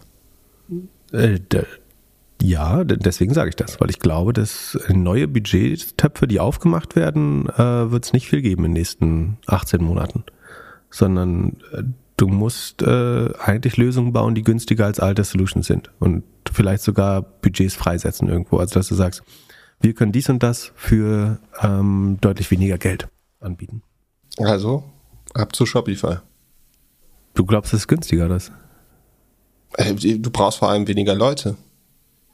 Also wenn du jetzt Frühjahrsputz in also deiner Organisation machst. oder was, was bauen ja, die bauen? Sie bauen E-Commerce-Module und helfen dir peu à peu rüberzukommen. Okay, also so Headless-Module, ist das nicht, was Spryker macht auch? Ja, sie gehen voll, voll in Konkurrenz da, damit rein und ich glaube, why not? Okay. Aber lass uns lieber über was anderes reden, von dem wir keine Ahnung haben. CRM. Und zwar hat Torben gefragt, warum gibt es eigentlich so wenig CRM im Podcast-Universum. Wir wären da mit unserem Discord-Server relativ weit vorne. Andere Siehst du, wir haben Ahnung davon. Äh, andere machen E-Mails, aber äh, es gibt ja keine wirkliche Push von uns an unsere Hörerinnen und Hörer. Außer wenn man die kleine Weihnachtsglocke bei Spotify anmacht. Wobei, dann krieg, ich kriege gar keine Push-Nachrichten. Warum funktioniert das? Wofür ist diese scheiß Glocke eigentlich da bei Spotify? Sag mal. Weil ich habe die angemacht und ich kriege gar keine Push-Nachrichten. Also, Sekunde, ich guck mal, wie die das Feature überhaupt beschreiben. Ich meine, es würde mich nicht wundern, wenn das bei Spotify einfach nichts macht, aber Sekunde, ich gucke jetzt nochmal. äh. Ja, bei Apple kriegt man äh, Push, aber ich glaube, man kriegt Push bei allen Podcasts, wenn eine neue Episode rauskommt. Habe ich ja. vielleicht bei hier bei UMRs auch äh, aktiviert, die glaube ich. Du erhältst keine Benachrichtigung mehr, wenn neue Folgen bei UMR veröffentlicht. Jetzt mache ich es an. Du erhältst Benachrichtigungen, wenn neue Folgen von UMR. Nee, machen sie aber nicht. Oder ja, vielleicht hast du deine Push-Nachrichten bei Sekunde, Spotify aus. Mal. Sekunde, ich guck mal raus. Wo finde ich das raus? Ich muss bei Apps suchen, ne? Ja. Spotify Apps. So, Benachrichtigungen. Also Benachrichtigungen sind angeschaltet. Ja, Etwa ähm. drei am Tag, sagen sie. Ist alles angeschaltet. Alle, alle Schalter rechts. Aber ich bekomme nicht eine Nachricht von Spotify, glaube ich. Ich glaube, du kriegst so viel, dass du Schreibt uns mal, wenn ihr, die, wenn ihr die Weihnachtsglocke angemacht habt bei der Weihnachtsepisode, äh, ob ihr Benachrichtigungen bekommt, wenn der Podcast rauskommt. Ansonsten ist das schon, also ich glaube, das ist schon ein Problem, dass man den Kundenkontakt komplett den großen Plattformen ähm, überlässt. Also es ist hauptsächlich Spotify und Apple, ein bisschen Amazon Music, Google Podcast. Google Podcast übrigens krass, ich habe mir die Zahlen mal wieder ein bisschen angeschaut in letzter Zeit. Krass, wie wenig erfolgreich Google Podcast ist und wie viel Raum sie sich dafür in den äh, eigenen Suchergebnissen einräumen. Also ich guck mal kurz hier äh, liefe äh, live in unseren äh, Sekunde Apps auf Plattform Google, also von von 460.000 Downloads in den letzten äh, 30 Tagen kamen 11.000, es müssten zweieinhalb, das zweieinhalb Prozent? Ja, zweieinhalb Prozent von Google Podcasts kommen. Ähm, und trotzdem hauen die sich so viel Reich, äh, so viel, wie heißt das, äh, Sichtbarkeit in die eigenen Serbs mit ihrem Podcast-Produkt. Podcasts werden einfach nicht gesucht. Das ist übrigens eine Prediction, die falsch war von mir. Äh, ich hatte ja gesagt, die veröffentliche auch die Stats, also bei Google for Podcasters bekommst du ja die Stats und siehst, dass diese, dass diese, wie sagt man, diese One-Box oder diese Erweiterung der SERPs nur etwa ein Prozent Klickrate hat insgesamt. So, das heißt, die wird auch unheimlich schlecht. Das ist eine Klickrate, mit der jedes andere organische Ergebnis verschwinden würde von der Position, wo die sich typischerweise selbst präferieren. Und ich, ich meinte ja, das wird verschwinden, weil es ein Beleg dafür wird, wie sie sich äh, in dem Bereich selber, und ich wundert mich, dass äh, Spotify und Apple dagegen nicht vorgehen, ehrlich gesagt, ähm, in der EU. Aber es ist eigentlich der beste Beleg dafür, dass sie für, für wieder versuchen, ein schlechteres Produkt über die eigene horizontale Suche zu bevorzugen. Äh, es gibt keinen besseren Beleg dafür als die eigenen Zahlen, die sie veröffentlichen. Ähm, ja, genau. Aber wo kamen wir her? Achso, so, man sollte sich nicht von diesen Plattformen abhängig machen oder eigentlich direkten Kundenkontakt suchen. Was wir ja mit äh, Discord machen, so dass das ein Problem ist, dass man nicht so richtig in Kontakt treten kann, haben wir relativ früh bemerkt. Ich glaube schon, dass es, dass auch vielen Podcasts einfach gar nicht wichtig ist. Also für die ist es ein reines äh, Sendemedium und die verstehen es auch aus einer alten Medienlogik, glaube ich, äh, als ein Sen Sendemedium äh, und wollen gar nicht Feedback oder eine Community. Das war eigentlich schon, das habe ich ja früher, also wie ich mal im Internet angefangen habe, war ja so ein Sekundärangebote zu TV-Inhalten zu bauen. Also ich habe nicht verstanden, warum irgendwie ein RTL oder Pro7 nicht ein eigenes Forum hatte, wo sie Communities anbieten für die ganzen Serien und Produkte, die sie haben, weil es gibt einfach unheimlich viel Austauschbedarf bei so gewissen Schichten der Bevölkerung über selbst die hirnlosesten Formate und das nicht selber mitzunehmen, ähm, sondern jegliche Kommentarspalten zu schließen, keine Foren anzubieten dafür, hielt ich für einen Fehler. Eigentlich brauchte jede TV-Show ihr eigenes Discord. So, ist natürlich nervig, die zu warten vielleicht, aber da gibt es ja auch mal übereifrige Moderatoren, die sowas gern machen.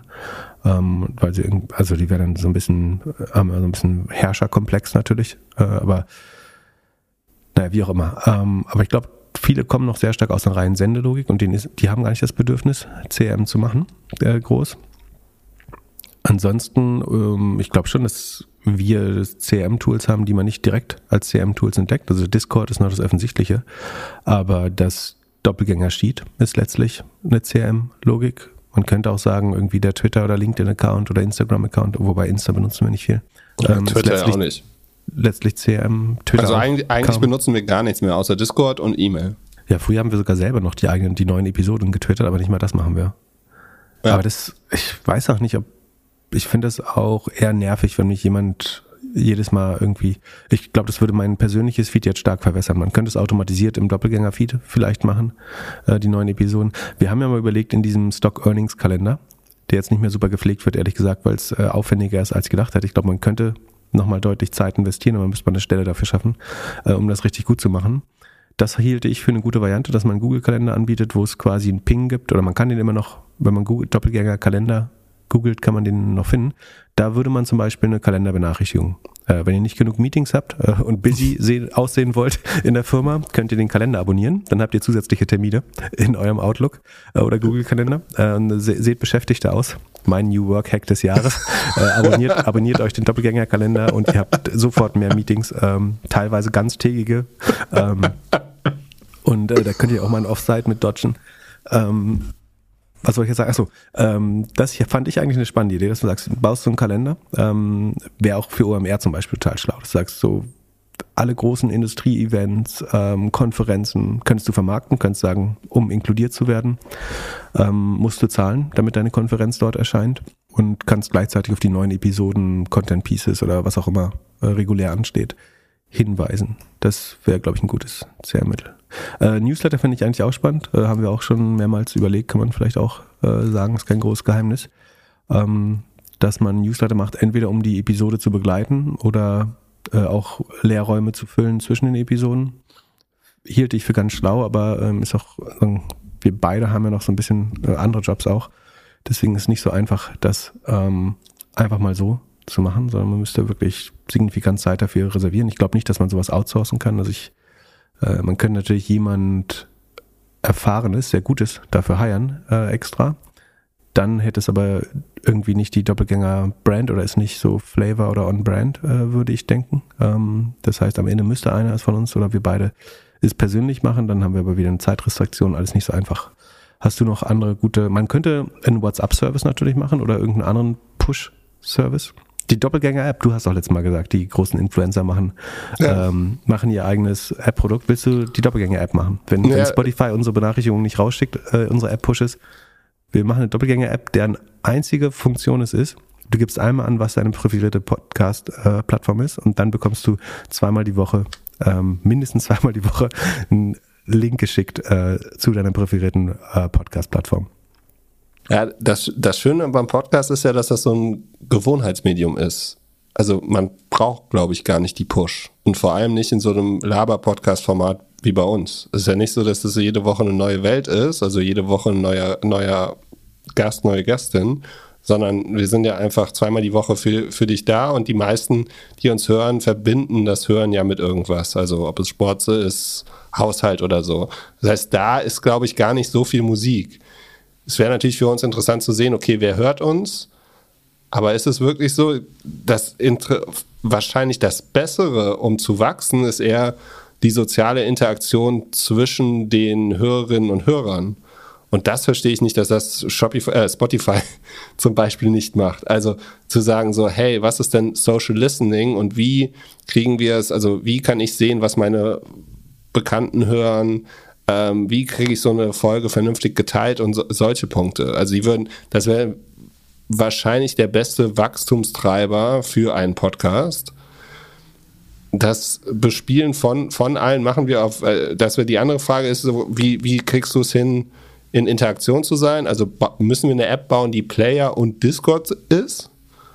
So, dass man das hört und damit dann, also zum Beispiel eine, einen Timestamp setzen kann, hey, bei Minute 40, das sehe ich anders. Und dann gibt es dann einen Community-Austausch zu. Das konnte Soundcloud ja mal, ne? Das war eigentlich Soundcloud, oder? Wo du Kommentare ja. bauen konntest. Das war eigentlich ein Soundcloud für Podcasts war, ich würde fast sagen, also war ja gleichzeitig ein Hoster auch, wenn ich mich nicht irre. Soundcloud ist für mich das biggest fail of German Internet. Die haben einfach.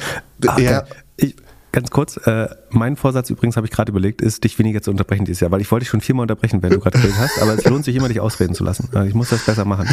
Ähm, ja, viel, vielen Dank. Ich möchte nur, dass du grad, Sonst wäre dieser Spruch gerade nicht rausgekommen. Soundcloud, biggest fail of the German Internet. Ja, ich meine, die haben, äh, kein Mensch hat, hat... haben sich viele Firmen drum beworben, aber du hast es jetzt Soundcloud gegeben. Keiner hat Podcast so verschlafen wie, wie Soundcloud. Die hatten das beste Podcast-Produkt, wenn man ganz ehrlich ist. Ja. Also die, App, die, die Mobile-App war lange eigentlich besser als Spotify, wenn man mal ganz ehrlich ist. Und sie hatten das Feature, dass du Textstellen, also, ähm, also wie sagt man, Stellen, Sprungmarken edit, ähm, kommentieren konntest, was, für, was eigentlich das perfekte Forum für Podcasts gewesen wäre. Aber wahrscheinlich wollte intern keiner Podcast machen, sondern eher so Berliner Clubmucke oder sowas. Das, und es war nicht on-brand. Ja, weil äh, du willst natürlich von Major-Labels und nicht von Podcastern auf Partys eingeladen werden. Ja, unsere die, Weihnachtspartys? Die, die Release-Partys von Podcastern sind einfach nicht so heiß.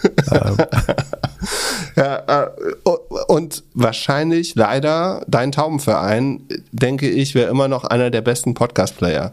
Es wäre doch unglaublich super, wenn ich bei dir im Feed sehen könnte, wann welche Folgen du rausgebracht hast und wo du zu Gast bist. Also ja. ich möchte dir als Person folgen, ich möchte alles über dich erfahren, ich möchte einfach chronologisch sehen, wo du was erzählt hast und stell dir vor, anstatt diese Liste, die du mal geführt hast auf Spotify, wo alle deine Podcast-Auftritte sind, dass, dass man das einfach bei dir auf Twitter sieht und dann über Twitter es hört und dann über Twitter auch in Interaktion kommt.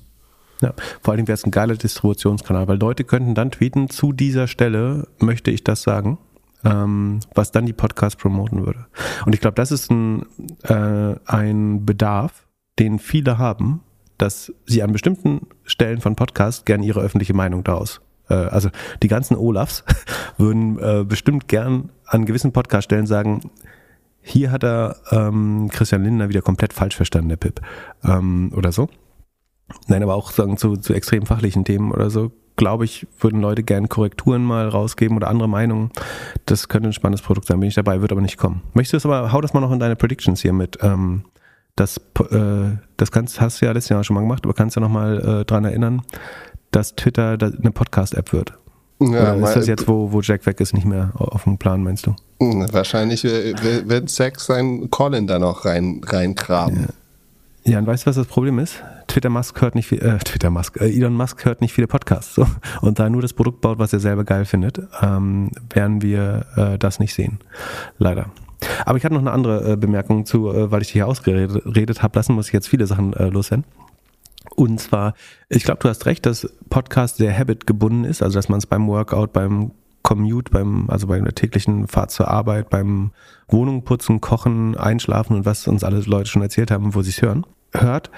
Einerseits ist das richtig, dass es gibt Leute, die wissen, die machen den Podcast einfach von alleine an, weil sie wissen, so ich fahre jetzt zur Arbeit, das, es ist Dienstag, ähm, ich höre mir äh, es ist Mittwoch, ich höre mir, äh, das ist sowieso das Lustige, dass wir mal, dass unsere Podcast-Tage Dienstag und Freitag sind, obwohl es für die Menschen eigentlich Mittwoch und Samstag ist. Aber, ähm, also ich höre mir das jetzt am Mittwoch und Samstag irgendwie am, bei der Wochenendaktivität und Mittwoch beim sozusagen Bergfest der Woche in der U-Bahn an oder so. Und ich glaube, das stimmt für Podcast, für, für Doppelgänger. Und ich glaube, ich würde mir einbilden, dass wir ein Podcast sind, der eher sozusagen als äh, ich glaube, es gibt so drei Podcast-Tiers. Es gibt das Top-Tier, das ist Can't Miss. Also die kannst du, die willst du jede Woche hören. So, bei mir wäre das ein, ein OMR vielleicht, ähm, die, die kurzen Aktien-Podcasts, also OAWS, AAA, was denn? Ja, okay. Ich hätte das heißt gedacht, nicht, dass ich jeden, ich höre nicht, vielleicht nicht, also ich höre immer noch bestimmt 80, 85 Prozent, aber klar, skippe ich mal ein, ne? Aber wenn ein UMR rauskommt, dann schaue ich mir auf jeden Fall an und oft höre ich ihn. Also in der Mehrzahl der Fälle höre ich ihn. Also vor allem die, wo ich selber zu Gast bin, zum Beispiel wie jetzt diesen Samstag. Nein, Spaß. Also es gibt diese, hast du ja bestimmt auch, so fest und flauschig hörst du bestimmt jedes Mal, vielleicht Sempar oder ähm, keine Ahnung, was du noch hörst, ein Mobility-Kram oder so. Da brauchst du eigentlich kein CRM. So. Für, für die Leute, die, wo, wo du in diesem Tier drin bist dann gibt es, glaube ich, was, die Leute, die einfach auf die Podca Podcast-Vorschläge oder die Playlisten gehen, also deine, deine Folgen oder neue Folgen zum Beispiel. Ähm, das heißt, die hören dich, sobald, falls sie genug Zeit haben an dem Tag. Also die hören einfach alle Podcasts, die sie abonniert haben, durch. Und wenn du Glück hast oder sagen in dem Algorithmus gut genug rankst, wirst du dahin gefahren, dass du durchgehören wirst, sofern genug Zeit zur Verfügung steht. Und dann gibt es, glaube ich, das Third Tier. Das ist, weil ich gerade Überfluss, also Zeitüberhang habe, suche ich mir neue Podcasts oder höre ich Podcasts oder browse ich äh, Podcasts, die ich sonst eigentlich nicht regelmäßig höre. So. Und ich glaube, für das mittlere Tier wäre CRM total wertvoll. Und nicht alle unsere Hörer sind, wir sind nicht bei allen, wir sind bei manchen Hörern in eins, bei manchen in zwei und bei manchen vielleicht auch in drei, glaube ich. Und ich glaube, für das mittlere Tier wäre natürlich CRM äh, oder Erinnerungen oder sich irgendwie mit den Themen bewerben und in, den Vordergrund rücken, total spannend. Ähm, ich glaube schon, es gibt einen signifikanten Teil der Audience, wo du gesetzt bist, aber das sind eben nicht alle. Ne? Es sind ganz viele einfach, wo du konkurrierst mit, einfach weil wir um die gleiche Zeit kon äh, konkurrieren wie Netflix, äh, was weiß ich, andere Podcasts und dann gab es mal wieder einen Daily Heinemann bei Kassenzone, den du hören wolltest, und bei OMR gab es einen spannenden Gast und dann schaffst du vielleicht Doppelgänger nicht mehr. Du vergisst Doppelgänger, ähm, weil wir haben ja schon auch schwankende Zahlen und irgendwann muss das ja liegen. Also nicht doll, aber es gibt Unterschiede. Meinst du, die Konkurrenz ist größer oder es sind die Themen? Wie die also Konkurrenz also, ist. Hört man uns nicht, weil OMR einen spannenden Gast hat oder hört man uns nicht, weil wir viel über Elon oder viel Earnings oder viel New Work drin haben? Also ich würde gerne verstehen, wenn, wir jetzt irgendwie eine Schwankung von 10, 20 Prozent haben an den Download, liegt es dann Also kann ja an vielen Sachen liegen. Kann auch sein, dass das Wetter irgendwie schön ist und man, man joggen geht und da hört man lieber Musik. Oder es kann sein, dass ein anderer Podcast rauskommt. Oder es kann sein, dass, das, dass die Themenbeschreibung oder die, der Content nicht so gut ist. Oder wir sind einfach langweilig am Anfang. Hm, ich glaube, Konkurrenz sorgt eher dafür, dass man eine Episode geskippt wird oder vergessen wird, auf jeden Fall. Wenn man einfach wenig Zeit hatte. Äh, wenig Zeit und Konkurrenz ist letztlich das Gleiche. So, weil du, die Konkurrenz geht ja nur, nur wegen der wenigen Zeit gibt es Konkurrenz. Ich glaube, Fußballwetter, irgendwas anderes ist immer noch der, der Hauptgrund, warum man weniger hört. Und prinzipiell ist das auch, auch gut, wenn man Besseres zu tun hat, äh, muss man nicht irgendwelche Medien konsumieren. Äh, das finde ich eigentlich ganz schlau. Und was Themen, ja, Themen bestimmt auch. Also ich glaube, es gibt es gibt Hörer, die, glaube ich, wegen, es gibt wenige Hörer, die wegen gewisser Themen wirklich abschalten. Und es gibt einige, die eigentlich keine Zeit haben, aber weil ein spannendes Thema dabei war, es doch hören. Deswegen glaube ich schon, es macht Sinn, viel Zeit in die äh, Überschriften zu investieren und da Themen aufzulisten. Ähm, also da zum Beispiel nur ein, eine Headline zu geben äh, oder andere Podcasts nutzen das ja noch deutlich schlechter, als sie einfach nur Episode 500 und einen Gast, na gut, wenn man einen Gast hat, ist noch was anderes, aber und ein Thema hinschreiben, ich glaube, das ist vergeben. Ich glaube, man sollte ähm, verschiedene Themen, sofern man verschiedene behandeln kann, ähm, dort aufführen, weil es die Wahrscheinlichkeit ist, jemand zumindest ein Thema interessiert, relativ spannend ist. Ja, diese Episode heißt heute Du hast falsch. ja, das ist halt nicht, was Leute suchen so. Oh, lass uns Podcast abschließen. Da du ja deinen dein Podcast-Auftritt äh, schon gut promotet hast, promote ich meinen auch. Und zwar habe ich ein neues Hobby. Mein Hobby ist, andere Leute dazu zu zwingen, Podcast zu machen. Es dauert meistens so sechs Monate und äh, nach Andreas gibt's jetzt Alan, äh, der macht All About Mobility. Der Podcast ist gestern gelauncht. Kann man reinhören. Ich bin erster Gast. Aber um Podcast abzuschließen, habe ich jetzt den besten Übergang ever. Und zwar scheinte, scheine ich eine Chance zu haben, deine Performance dieses Jahr out zu performen. Und zwar bei Interest Republic. Also Trade Republic bietet jetzt an, dass man für 2% sein Geld da anlegen kann. Per Zins. Ich habe hab, hab's gelesen, ich habe aber noch keine Push-Nachricht bekommen. Ist das, ist das eine gute Idee? Warum machen die das? Dürfen die das überhaupt? Also Oder der, ist das, äh, ist das Krypto-Scam? Warum sollen die es nicht dürfen? Also 2% ist ja relativ. Boah, also der einzige Grund, warum du mich damit outperformen würdest, ist, dass das bei 50.000 gecapped ist. Das heißt, selbst wenn ich all mein Geld dahin packe, wäre mein effektiver Zinssatz weiter unter 0,1%. Aber das ist der Grund, warum äh, du da outperformen würdest. Ähm, genau, also ähm, als einer der ersten oder der erste äh, hat, ich glaube, ING hat auch 2% Guthabenzinsen. Für, also es gibt es teilweise für Neukunden. Ich glaube, äh, auch bei Consors.com direkt, also kann man das für Neukunden haben das viele Leute, dass sie 50.000, äh, dass sie äh, 2% Zinsen oder knapp drüber oder knapp drunter ähm, zahlen. Ähm, Trade macht es, glaube ich, auch für Bestandskunden. Ähm, das ist tatsächlich eine Neuerung. Und damit geben sie quasi die, den vollen Zinssatz der EZB-Einlagenfazilität äh, an ihre Kunden weiter. Und das heißt, sie, du kriegst zwei Prozent Zinsen, während ähm, man bei der EZB sein Geld auch für zwei Prozent im Moment einlagern kann. Damit sind Kunden Status heute defiz defizitär. Logischerweise. Das erklärt vielleicht, also warum gibt es ein Cap? Es gibt keinen Grund, das zu cappen, also eine Obergrenze einzuführen. Ähm, wenn du der Meinung wärst, dass du mit jedem Kunden Geld verdienst, der noch mehr Geld reinpackt. Ähm, du hast trotzdem Onboarding-Kosten, also du verdienst nichts, du hast 2%, gibst die weiter, hast eventuell prozessuale Kosten dazwischen. Ähm, du hast Onboarding-Kosten. Ich würde schätzen, was kostet so ein KYC, ID Now oder so? Ich würde schätzen zwischen 7 und 10 Euro. Pro, also du brauchst 5 bis 10 Minuten pro Kunde was haben die, 50% Marge vielleicht? Ich würde sagen, es kostet 7 bis 10 Euro. Dann hast du vielleicht nochmal das Gleiche an intern. Also Trade hat ja komplette eigene Banking-Infrastruktur, ist vielleicht ein bisschen günstiger. Sagen wir mal, neuer Kunde kostet 12 bis 15 Euro äh, aufzunehmen. Das heißt, man muss jetzt überlegen, woher, also wo ist das strategische Incentive und woher kommt das Geld? Und ich glaube, es gibt verschiedene Szenarien, wo man damit Geld verdienen kann äh, aus Sicht von Trade. Also die, die eine ist natürlich, selbst wenn du kein Geld verdienst, deine Assets under Management steigen, wenn äh, kurzfristig verliert man so, sogar Geld, weil man hat ja bisher die Zinsen bekommen für die Einlagen, also es geht um das Verrechnungskonto, ne? Also du hast ja dein mhm. Depot dort und Verrechnungskonto, was bei manchen äh, chronisch leer ist, wie bei mir. Äh, andere Leute haben aber immer ein bisschen Geld liegen, um das dann in den Markt zu investieren, wenn ein guter Zeitpunkt ist. Und darauf bekäme Trade Republic im Moment so rund 2% Zinsen. Ähm, die geben sie jetzt weiter. So, das heißt, im Vergleich zu vorgestern oder zum Ende des letzten Jahres haben sie weniger Einnahmen erstmal kurzfristig, ähm, beziehungsweise weniger Gross Profit. Ähm, und warum das trotzdem Sinn machen? Also die, das Assets under Management würde steigen. Würden jetzt viele Leute sagen, ich äh, schleppe mal 50.000 Euro rüber zu Trade Republic, könnte das dafür sorgen, also A, dass die Neukundenzahlen steigen und die Assets under Management.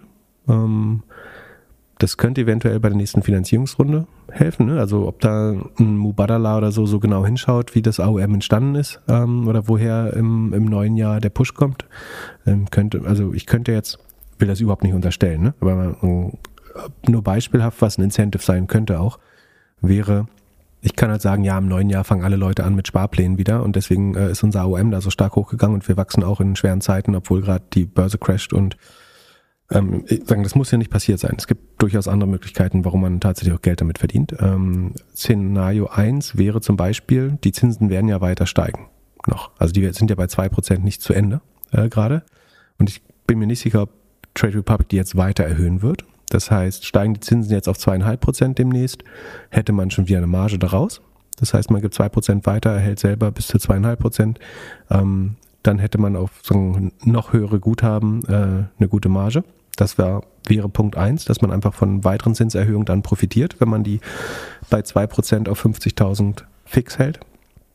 Ähm, Punkt zwei wäre, wenn ich schaffe, nach und nach Leuten zu erklären, dass die noch bessere Verwendung ihres Geldes ein Sparplan wäre zum Beispiel oder ähm, ein Invest, du kannst ja sagen, hier, du kriegst hier zwei Prozent, aber wenn du, du hey, das sind 50.000 Euro, die brauchst du doch nicht nächstes Jahr wieder, wenn das Geld ist, was du langfristig beiseite legen möchtest. Ähm, wir haben hier die Missionarstellung der Anleger, den MSCI World äh, All Countries und willst du dein Geld nicht für langfristig sieben bis elf Prozent dort anlegen, dann würde man da natürlich ähm, Umsätze machen durch die, durch die Orders, durch eventuell Kickback von BlackRock oder Vanguard ähm, etc.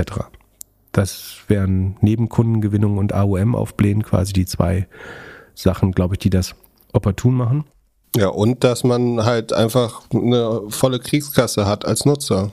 Also, das jetzt, bei mir, bei mir ist jetzt hier Cashbestand 462 Euro.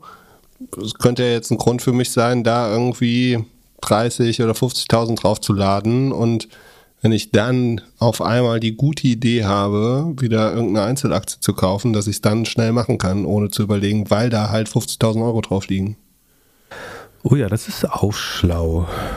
Das ist, äh, da hatte ich jetzt gar nicht dran gedacht, aber das ist natürlich ein spannender Effekt, dass du, du sagst quasi, dass das Wirtschaftsindividuum ähm, seine Spekulationskasse von der Hausbank direkt auf Trade verwaltet.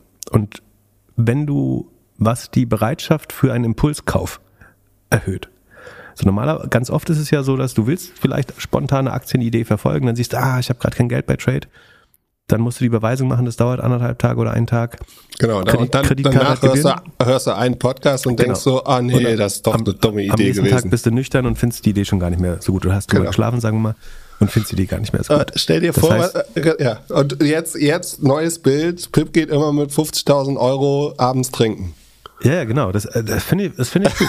Äh, das ist tatsächlich, also du also es gibt in der keynesianischen Geldhaltung ja verschiedene Motive, die das Wirtschaftsindividuum, also der Konsument oder die Konsumentin verfolgt. Und die Spekulationskasse ist quasi ein Geldanteil, den du immer zur Verfügung hast. Ähm, und natürlich könntest du davon ausgehen, dass wenn das schon bei deinem jetzt präferierten Broker Trade Republic liegt, dass dann die Schwelle dahin sinkt. Weil wenn du, wenn du fragen würdest, ähm, was ist der häufigste Grund, warum sie heute keine Aktie gekauft hat, wäre bestimmt ein Grund, äh, Kasse leer.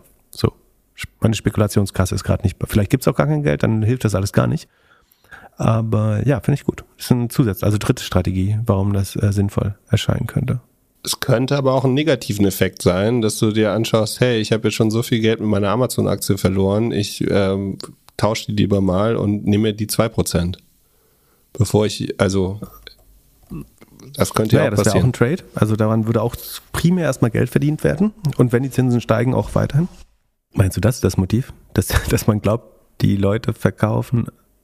Ich glaube nicht, dass das der Fall ist, um das vorweg zu sagen. Aber man könnte natürlich auch sagen, sie haben gemerkt, dass viele Leute Aktien verkauft haben in der Vergangenheit aus Panik, weil es ist ja valide anzunehmen, dass einige der Anleger und Anlegerinnen, die Trade Republic in den letzten zwei Jahren rekrutiert hat, das Aktiensystem doch nicht 100% verstanden haben, ähm, eventuell Verluste erleiden und jetzt aus Panik aussteigen. So was ich glaube ein sehr schlecht, also kein gutes Verhalten wäre ähm, oder nicht von viel Verständnis für den Aktienmarkt zeugt. Aber das gibt es sicherlich den Fall. Und damit das Geld dann nicht sofort abwandert zum Bankkonto, könnte man natürlich so 2% Fußfesseln bauen für das Geld. Viertes Motiv. Sehr gut. 2-2 haben wir jeder zweite. Ich würde sagen, wir analysieren das nicht noch tiefer, sonst äh, ist es äh, zu schlau, wenn wir auch keine Werbung dafür machen. Ansonsten äh, der Vollständigkeit halber bei Klarna gibt es auf Festgeld auch 2%.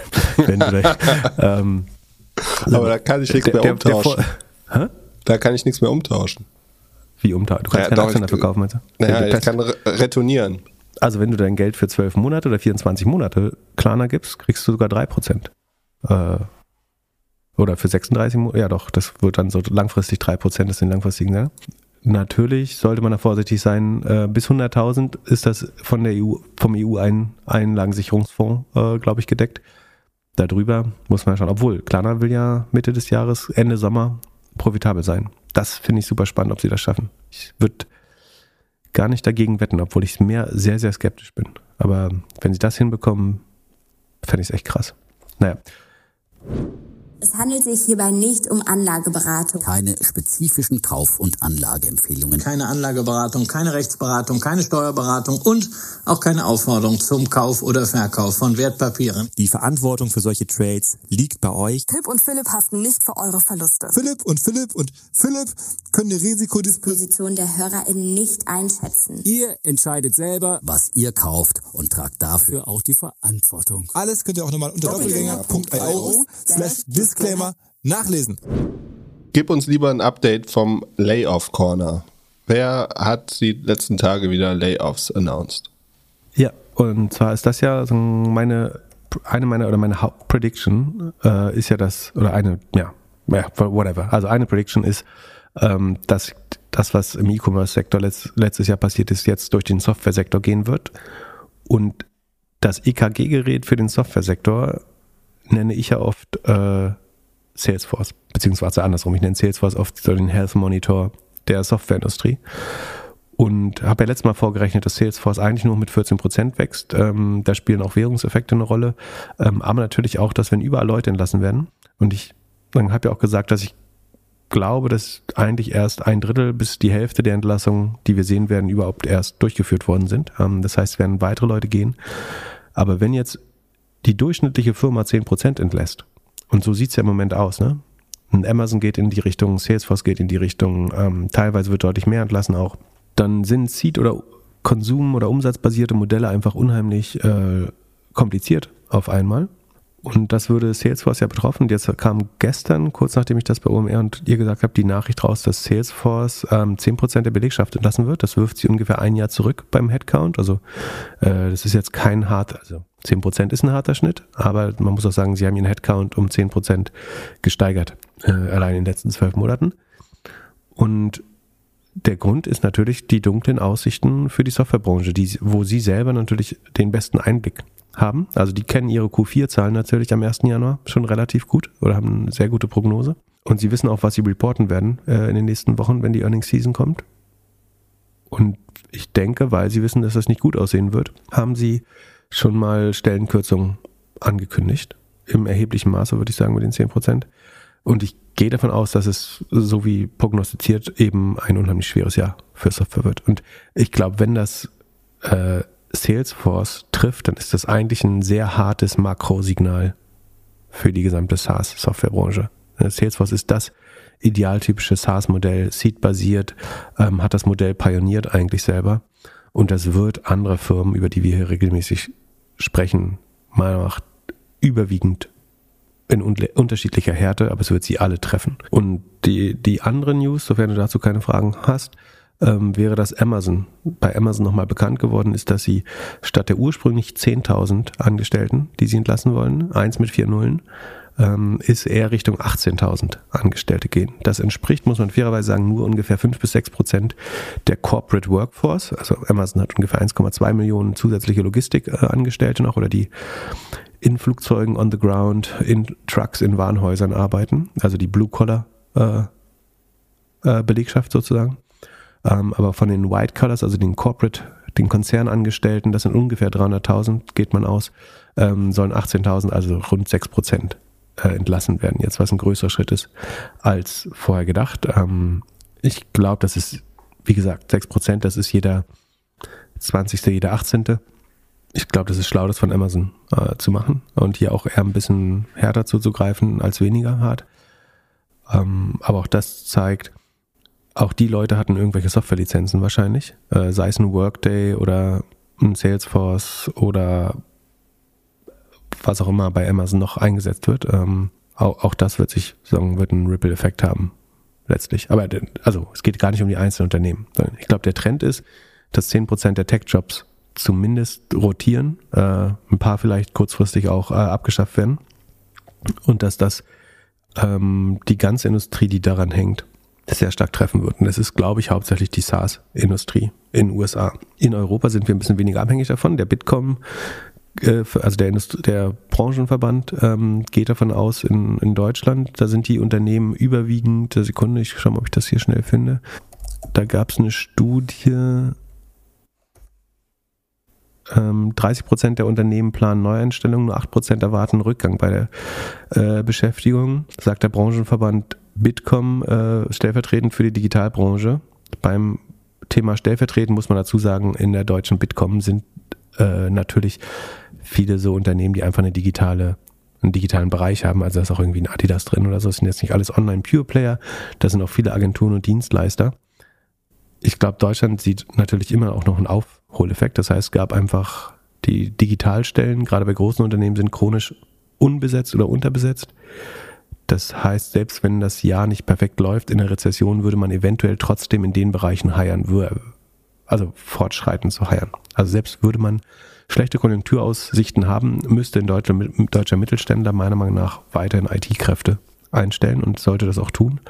Ähm, von daher ist man vielleicht da etwas, ähm, schaut man da etwas rosiger in die Zukunft und ist weniger besorgt. In den USA gehe ich aber davon aus, dass für den Softwaresektor so eine Rezession einsetzen wird jetzt. Was nicht heißt, wobei Rezession ist das falsche Wort, weil natürlich sinken die Umsätze nicht, sondern die Wachstumsraten verlangsamen sich einfach deutlich. Das Problem ist, dass bisher die Kosten aber trotzdem weiter galoppiert sind. Ähm, wir haben ja immer wieder Firmen besprochen, die ihre Kosten gut im Griff haben, aber auch ganz viele, wo die Umsätze signifikant äh, langsamer wachsen, aber die Kosten äh, trotzdem weiter äh, wachsen, weil man noch nicht genug entlassen hat. Ähm, und ich glaube, das ist einerseits das Potenzial für die weitere Entlassung, die wir noch sehen werden. Und andererseits ist das aber auch, was Firmen auszeichnet, die, glaube ich, noch schlechter performen werden äh, in der Zukunft. Ist das auch der Grund, warum CrowdStrike jetzt abgestraft wurde? Nein, das Gegenteil ist der Grund. Das CrowdStrike ist natürlich keine Sekunde. Äh, ich muss ja, oh, bevor ich was falsch sage. Ich würde sagen, CrowdStrike gehört noch nicht dazu. Äh, Genau, also bei CrowdStrike wachsen die operativen Kosten inklusive Share-Based Compensation, also wirklich Vollkosten inklusive Shares, bevor jetzt wieder jemand sagt, der PIP vergesst die SBC, ähm, also inklusive Mitarbeiterbeteiligung wachsen, wachsen die Kosten bei CrowdStrike um in Anführungsstrichen nur 50 Prozent, während der Umsatz noch um 52, 53 Prozent wächst, 53 eigentlich. So im Vorquartal waren es sogar noch 59. Jetzt kann es natürlich sein, dass CrowdStrike im nächsten Quartal die da die Schere quasi äh, sich schließt. Also das, die Kosten werden wahrscheinlich weiter ein bisschen eventuell noch mit 50 Prozent steigen. Und dann das Umsatzwachstum wird im nächsten Quartal sehr wahrscheinlich unter 50 Prozent sein. So, dann würde das, was ich eben gesagt habe, auch auf CrowdStrike zutreffen. Aber bisher waren sie, haben sie ihre Marge regelmäßig verbessert, weil äh, die Gross Margin schneller gewachsen ist als die operativen Kosten. Das heißt, die waren eigentlich bisher ein Beispiel. Das wird sich jetzt ein bisschen ändern. Ähm, vielleicht deswegen auch die, ähm, du sprichst bestimmt auf die Ab, Ab wie sagt man, Downgrades, äh, die Ab, Abstufung Herabstufung mhm. äh, von Investment, also Piper Sandler und äh, Steifel, Steifel, zwei ähm, Tech-Investment-Banken haben ihren Outlook für CrowdStrike korrigiert, ähm, die heruntergestuft, aber gar nicht, weil sie das Unternehmen für schlecht geführt halten. Ähm, so, also Jeff, also und Jeffries, äh, die auch viel äh, SaaS-Analyse machen, ähm, sondern sie sagen, dass hauptsächlich der Cybersecurity-Markt generell schwer sein wird in 23. Ich glaube aber trotzdem, dass er Cybersecurity SaaS generell outperformt, aber schwer werden es beide, also alle Softwaremärkte werden es schwer haben. Ich glaube Cybersecurity besser als Rest of SaaS, aber so die Aussage Cybersecurity Markt wird es auch schwer haben. 23 ist trotzdem richtig, glaube ich. Wie auch immer, das ist auch Jeffries Mining, also das ist Jeffries Mining. Ähm, sie glauben aber trotzdem, dass CrowdStrike besser als anderen Aktien in dem Sektor performen wird. Ähm, und dass sie Marktanteile gewinnen werden von ihren Rivalen und dass sie weiterhin die Estimates schlagen werden. Das, die Besorge ist einfach, dass sie sie nicht so klar schlagen, äh, schlagen werden wie in den letzten ähm, 16 Quartalen. Also 16 Quartale haben sie brutal outperformed, äh, CrowdStrike.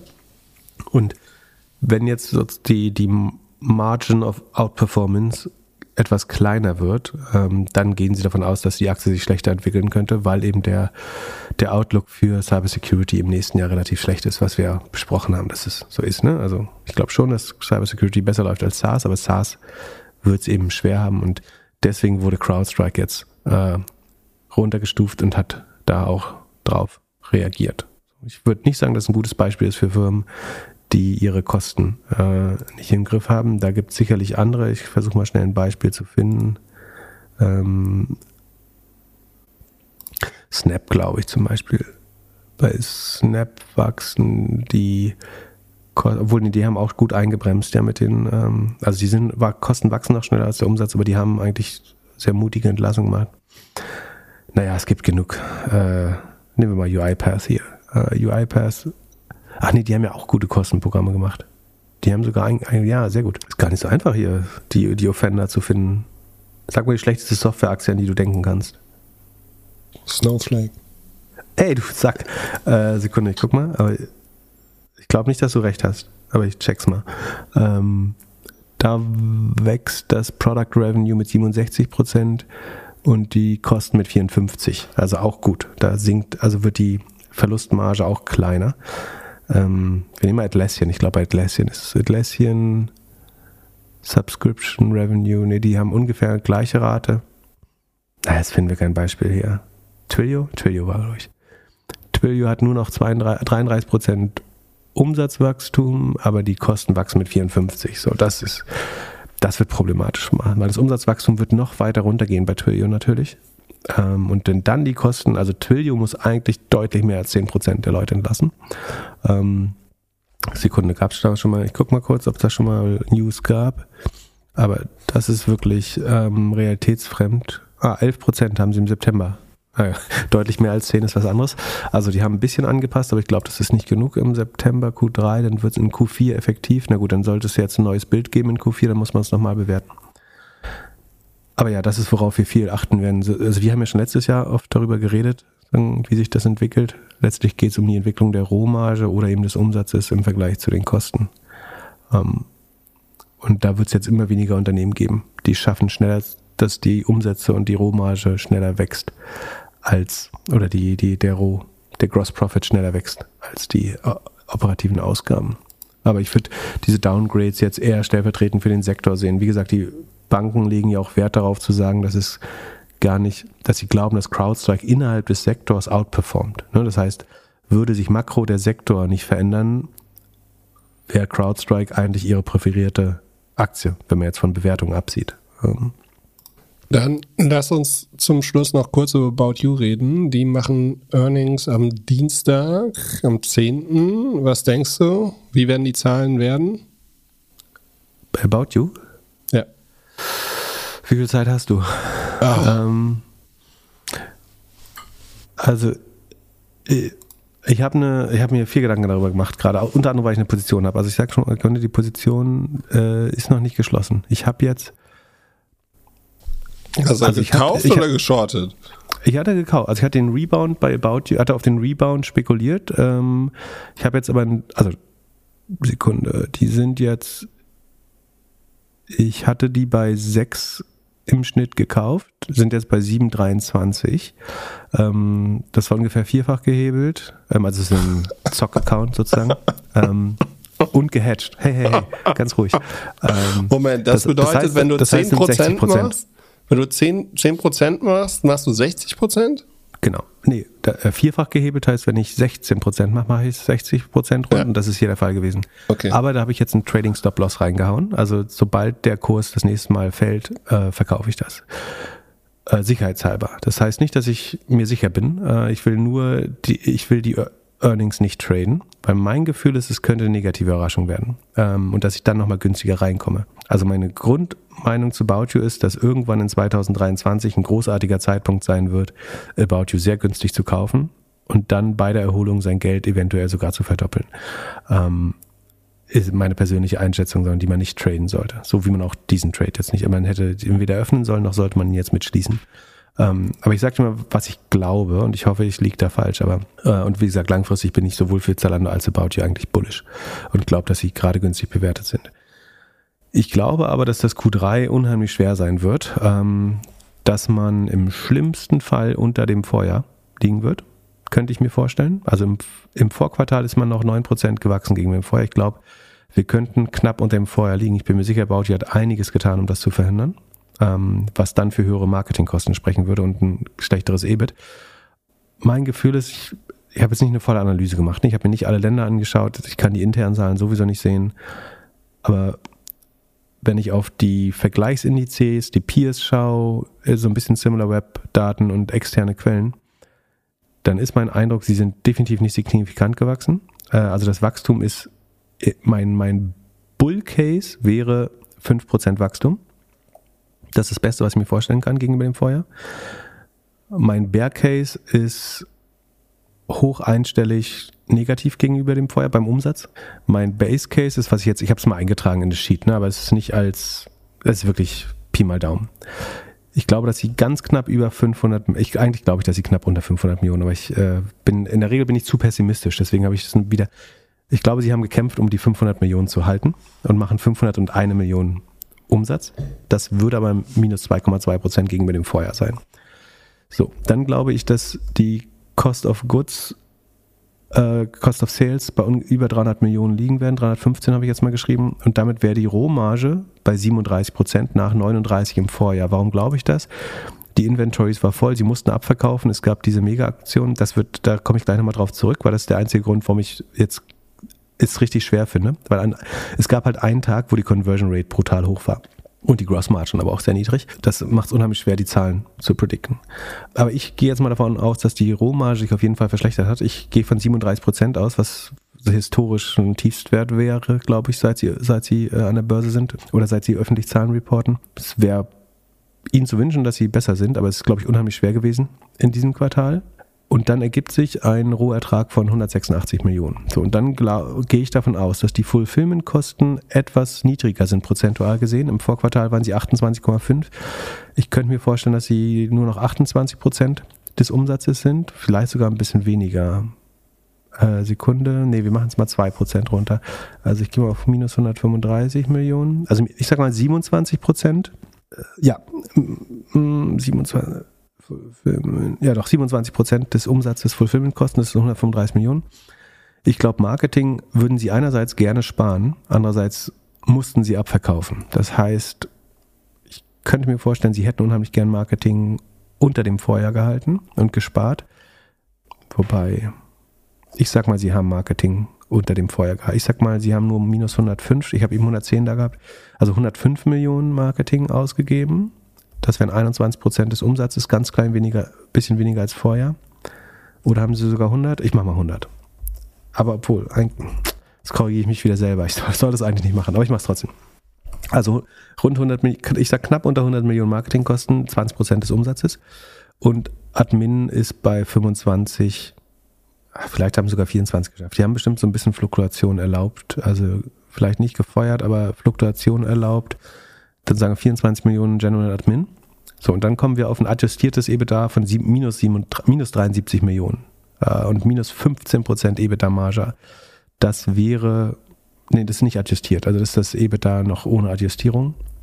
Das muss ich nochmal richtig korrigieren, aber ich glaube, so rund minus 70 Millionen EBITDA würden sie dann machen, was echt brutal viel wäre. Es wäre minus 14,6 Prozent Marge.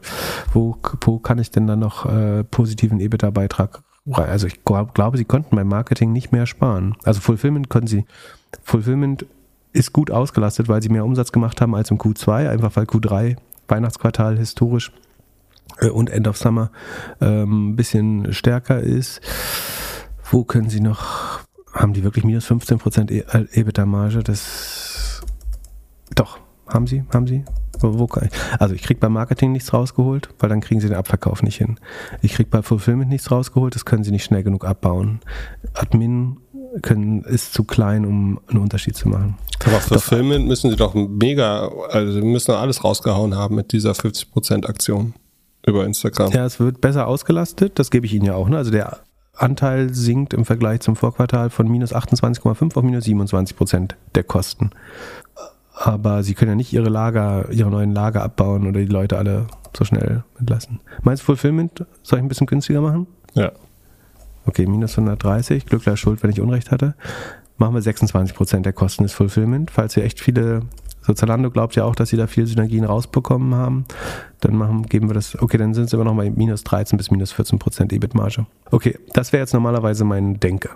Und dann wäre jetzt der spannendste Wert noch, wie viel Inventories haben Sie dadurch gesenkt bekommen? Und ich, damit könnten Sie wahrscheinlich auf, ähm, auf wieder Richtung 100% des Quartalsumsatzes kommen. Letztes Quartal waren es Inventories bei 450 Millionen rund. Äh, das sind 127% des Quartalsumsatzes gewesen.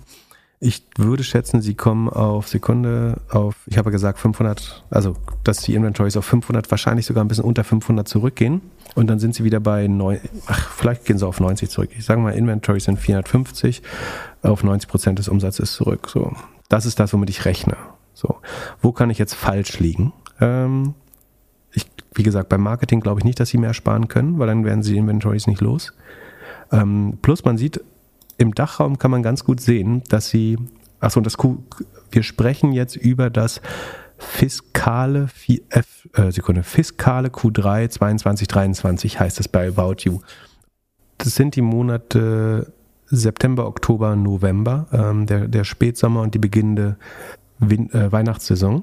Und was man sehen kann, sofern uns die Daten, äh, die Outside-In-Daten nicht trügen, ist, dass man in dem Anfang des Quartals erheblich Geld ausgegeben hat für Paid Advertising. Und im November sieht es so aus, als gäbe es eine deutliche Reduktion. Also da hat man Marketing gespart und ich glaube, im November gab es diese Aktion, ne? dass man, was war die Aktion? Äh, per Instagram konnte man bis zu 50 Prozent, so irgendwo zwischen 30 und 50 Prozent sollten die meisten User gelandet sein, ähm, Discount auf das gesamte Sortiment, glaube ich. Genau, also äh, Ende Oktober war das und es gab so eine Promo-Aktion, dass die ersten 20.000 äh, äh, 49 Prozent bekommen und dann weitere, also weniger. Aber es hat wohl richtig krass geknallt und das wurde international ausprobiert. Und genau. das, das ja, war schon gut. Genau. Das, ja, das Einzige, was, was ich mir gerade gedacht hätte, was vielleicht negativ sein könnte, ist, dass es halt auch maximal krass viele Retouren gab. Also, dass die ähm, Retourenquote die Frage, höher ist als sonst. Man könnte argumentieren, wenn es so stark rabattiert ist, dann behältst du es eher. Man könnte auch sagen, um den Rabatt mitzunehmen, bestellst du es erstmal. Äh, das kann, also in jedem Fall wird die Conversion Rate vor Retouren erstmal sehr hoch gewesen sein. Das heißt, selbst bei weniger Traffic äh, hat man wahrscheinlich sehr viel Umsatz an dem Tag gemacht. Ähm, das heißt, die Traffic-Daten sind nur bedingt ähm, nutzbar, plus dass es ja sowieso größtenteils in der App passiert, wenn ich es richtig verstehe. Also definitiv mobil, aber auch oft in der App äh, oder überwiegend in der App bei About You würde ich annehmen. Das heißt, es ist sowieso schwer von außen zu beobachten. Und das heißt, theoretisch könnte es jetzt sein, dass diese Aktion, die, glaube ich, nicht ohne Grund im November, im letzten Monat des Quartals passiert ist, das war sicherlich kein Zufall, da könnte man jetzt ordentlich abverkauft haben. Äh, man hat im November Marketingkosten gespart im Vergleich zu den Vormonaten. So sieht es von außen zumindest aus. Ähm, das kommt auch dazu. Aber was bewirkt das jetzt, diese Aktion? Also du hättest dann viel Umsatz gemacht. Also vielleicht schaffen sie es damit. Das Ziel wäre sicher gewesen, 500 15 Millionen zu schaffen, um über dem Vorjahr zu bleiben. Dann hätte man aber viel Umsatz mit dieser Aktion gemacht.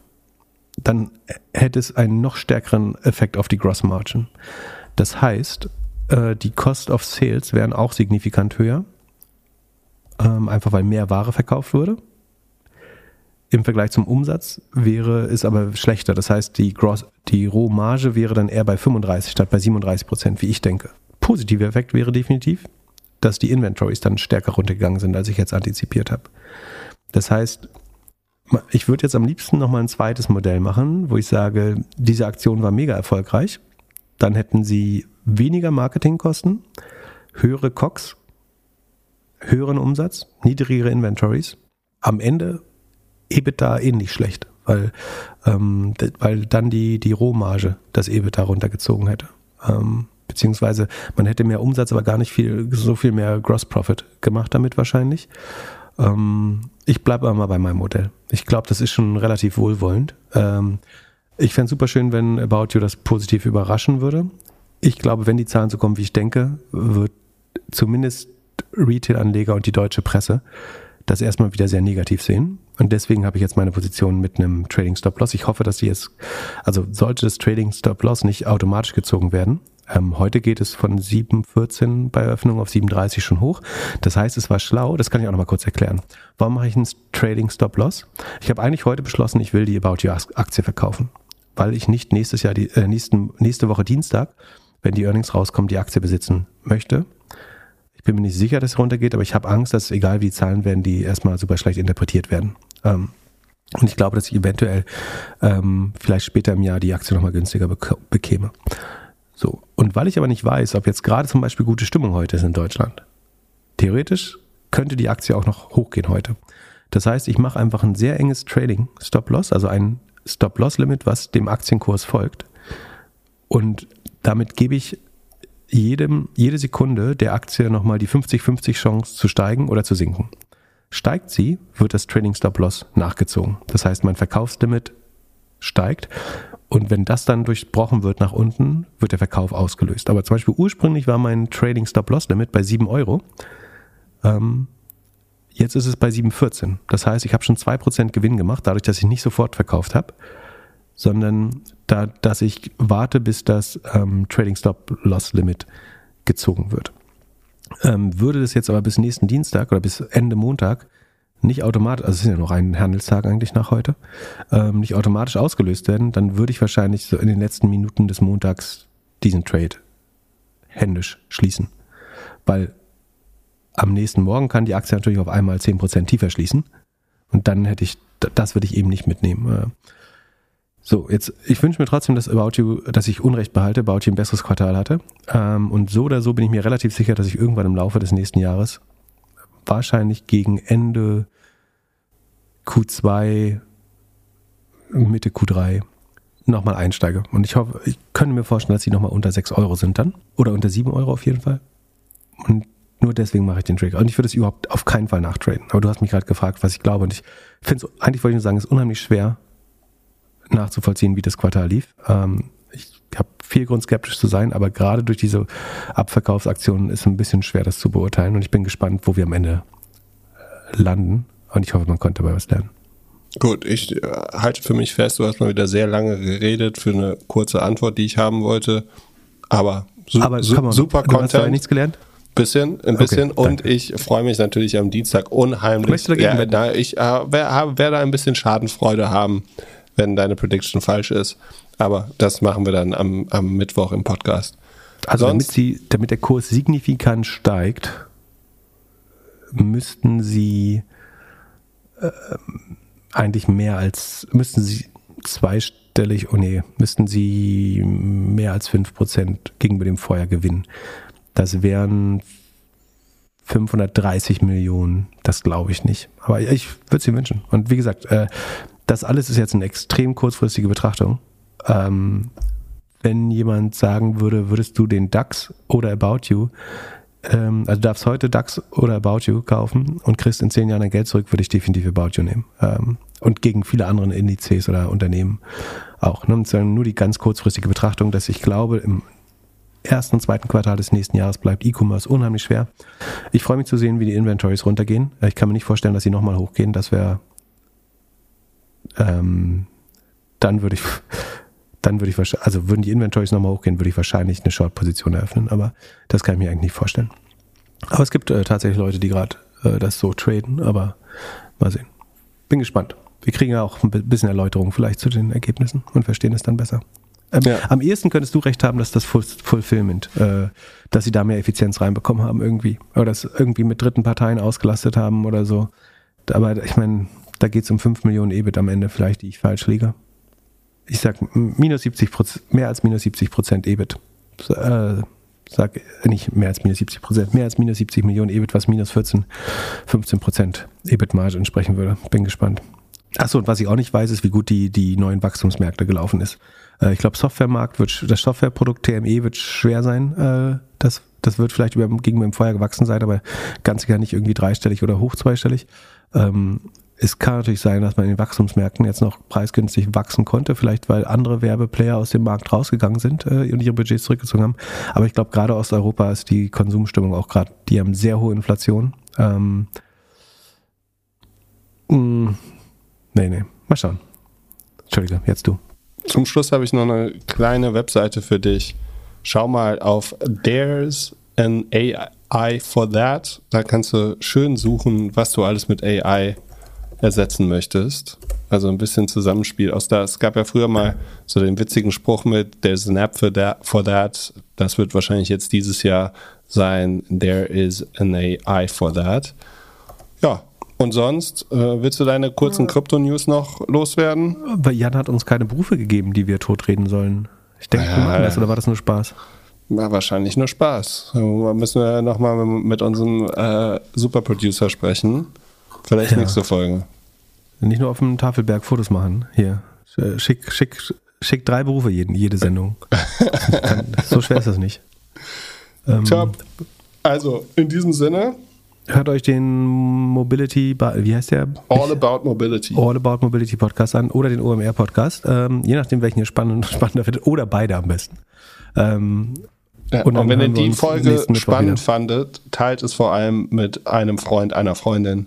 Wir freuen uns auf euch genau. wieder am Mittwoch. Bis dann. Am nächsten Mittwoch könnt ihr dann beiwohnen, wie Philipp meine schlechten About You-Prognosen äh, mit ausreichend Niedertracht bedenkt. Jawohl. Also Tarek, ciao, ciao. zeig's ihm. Tschüss. Peace.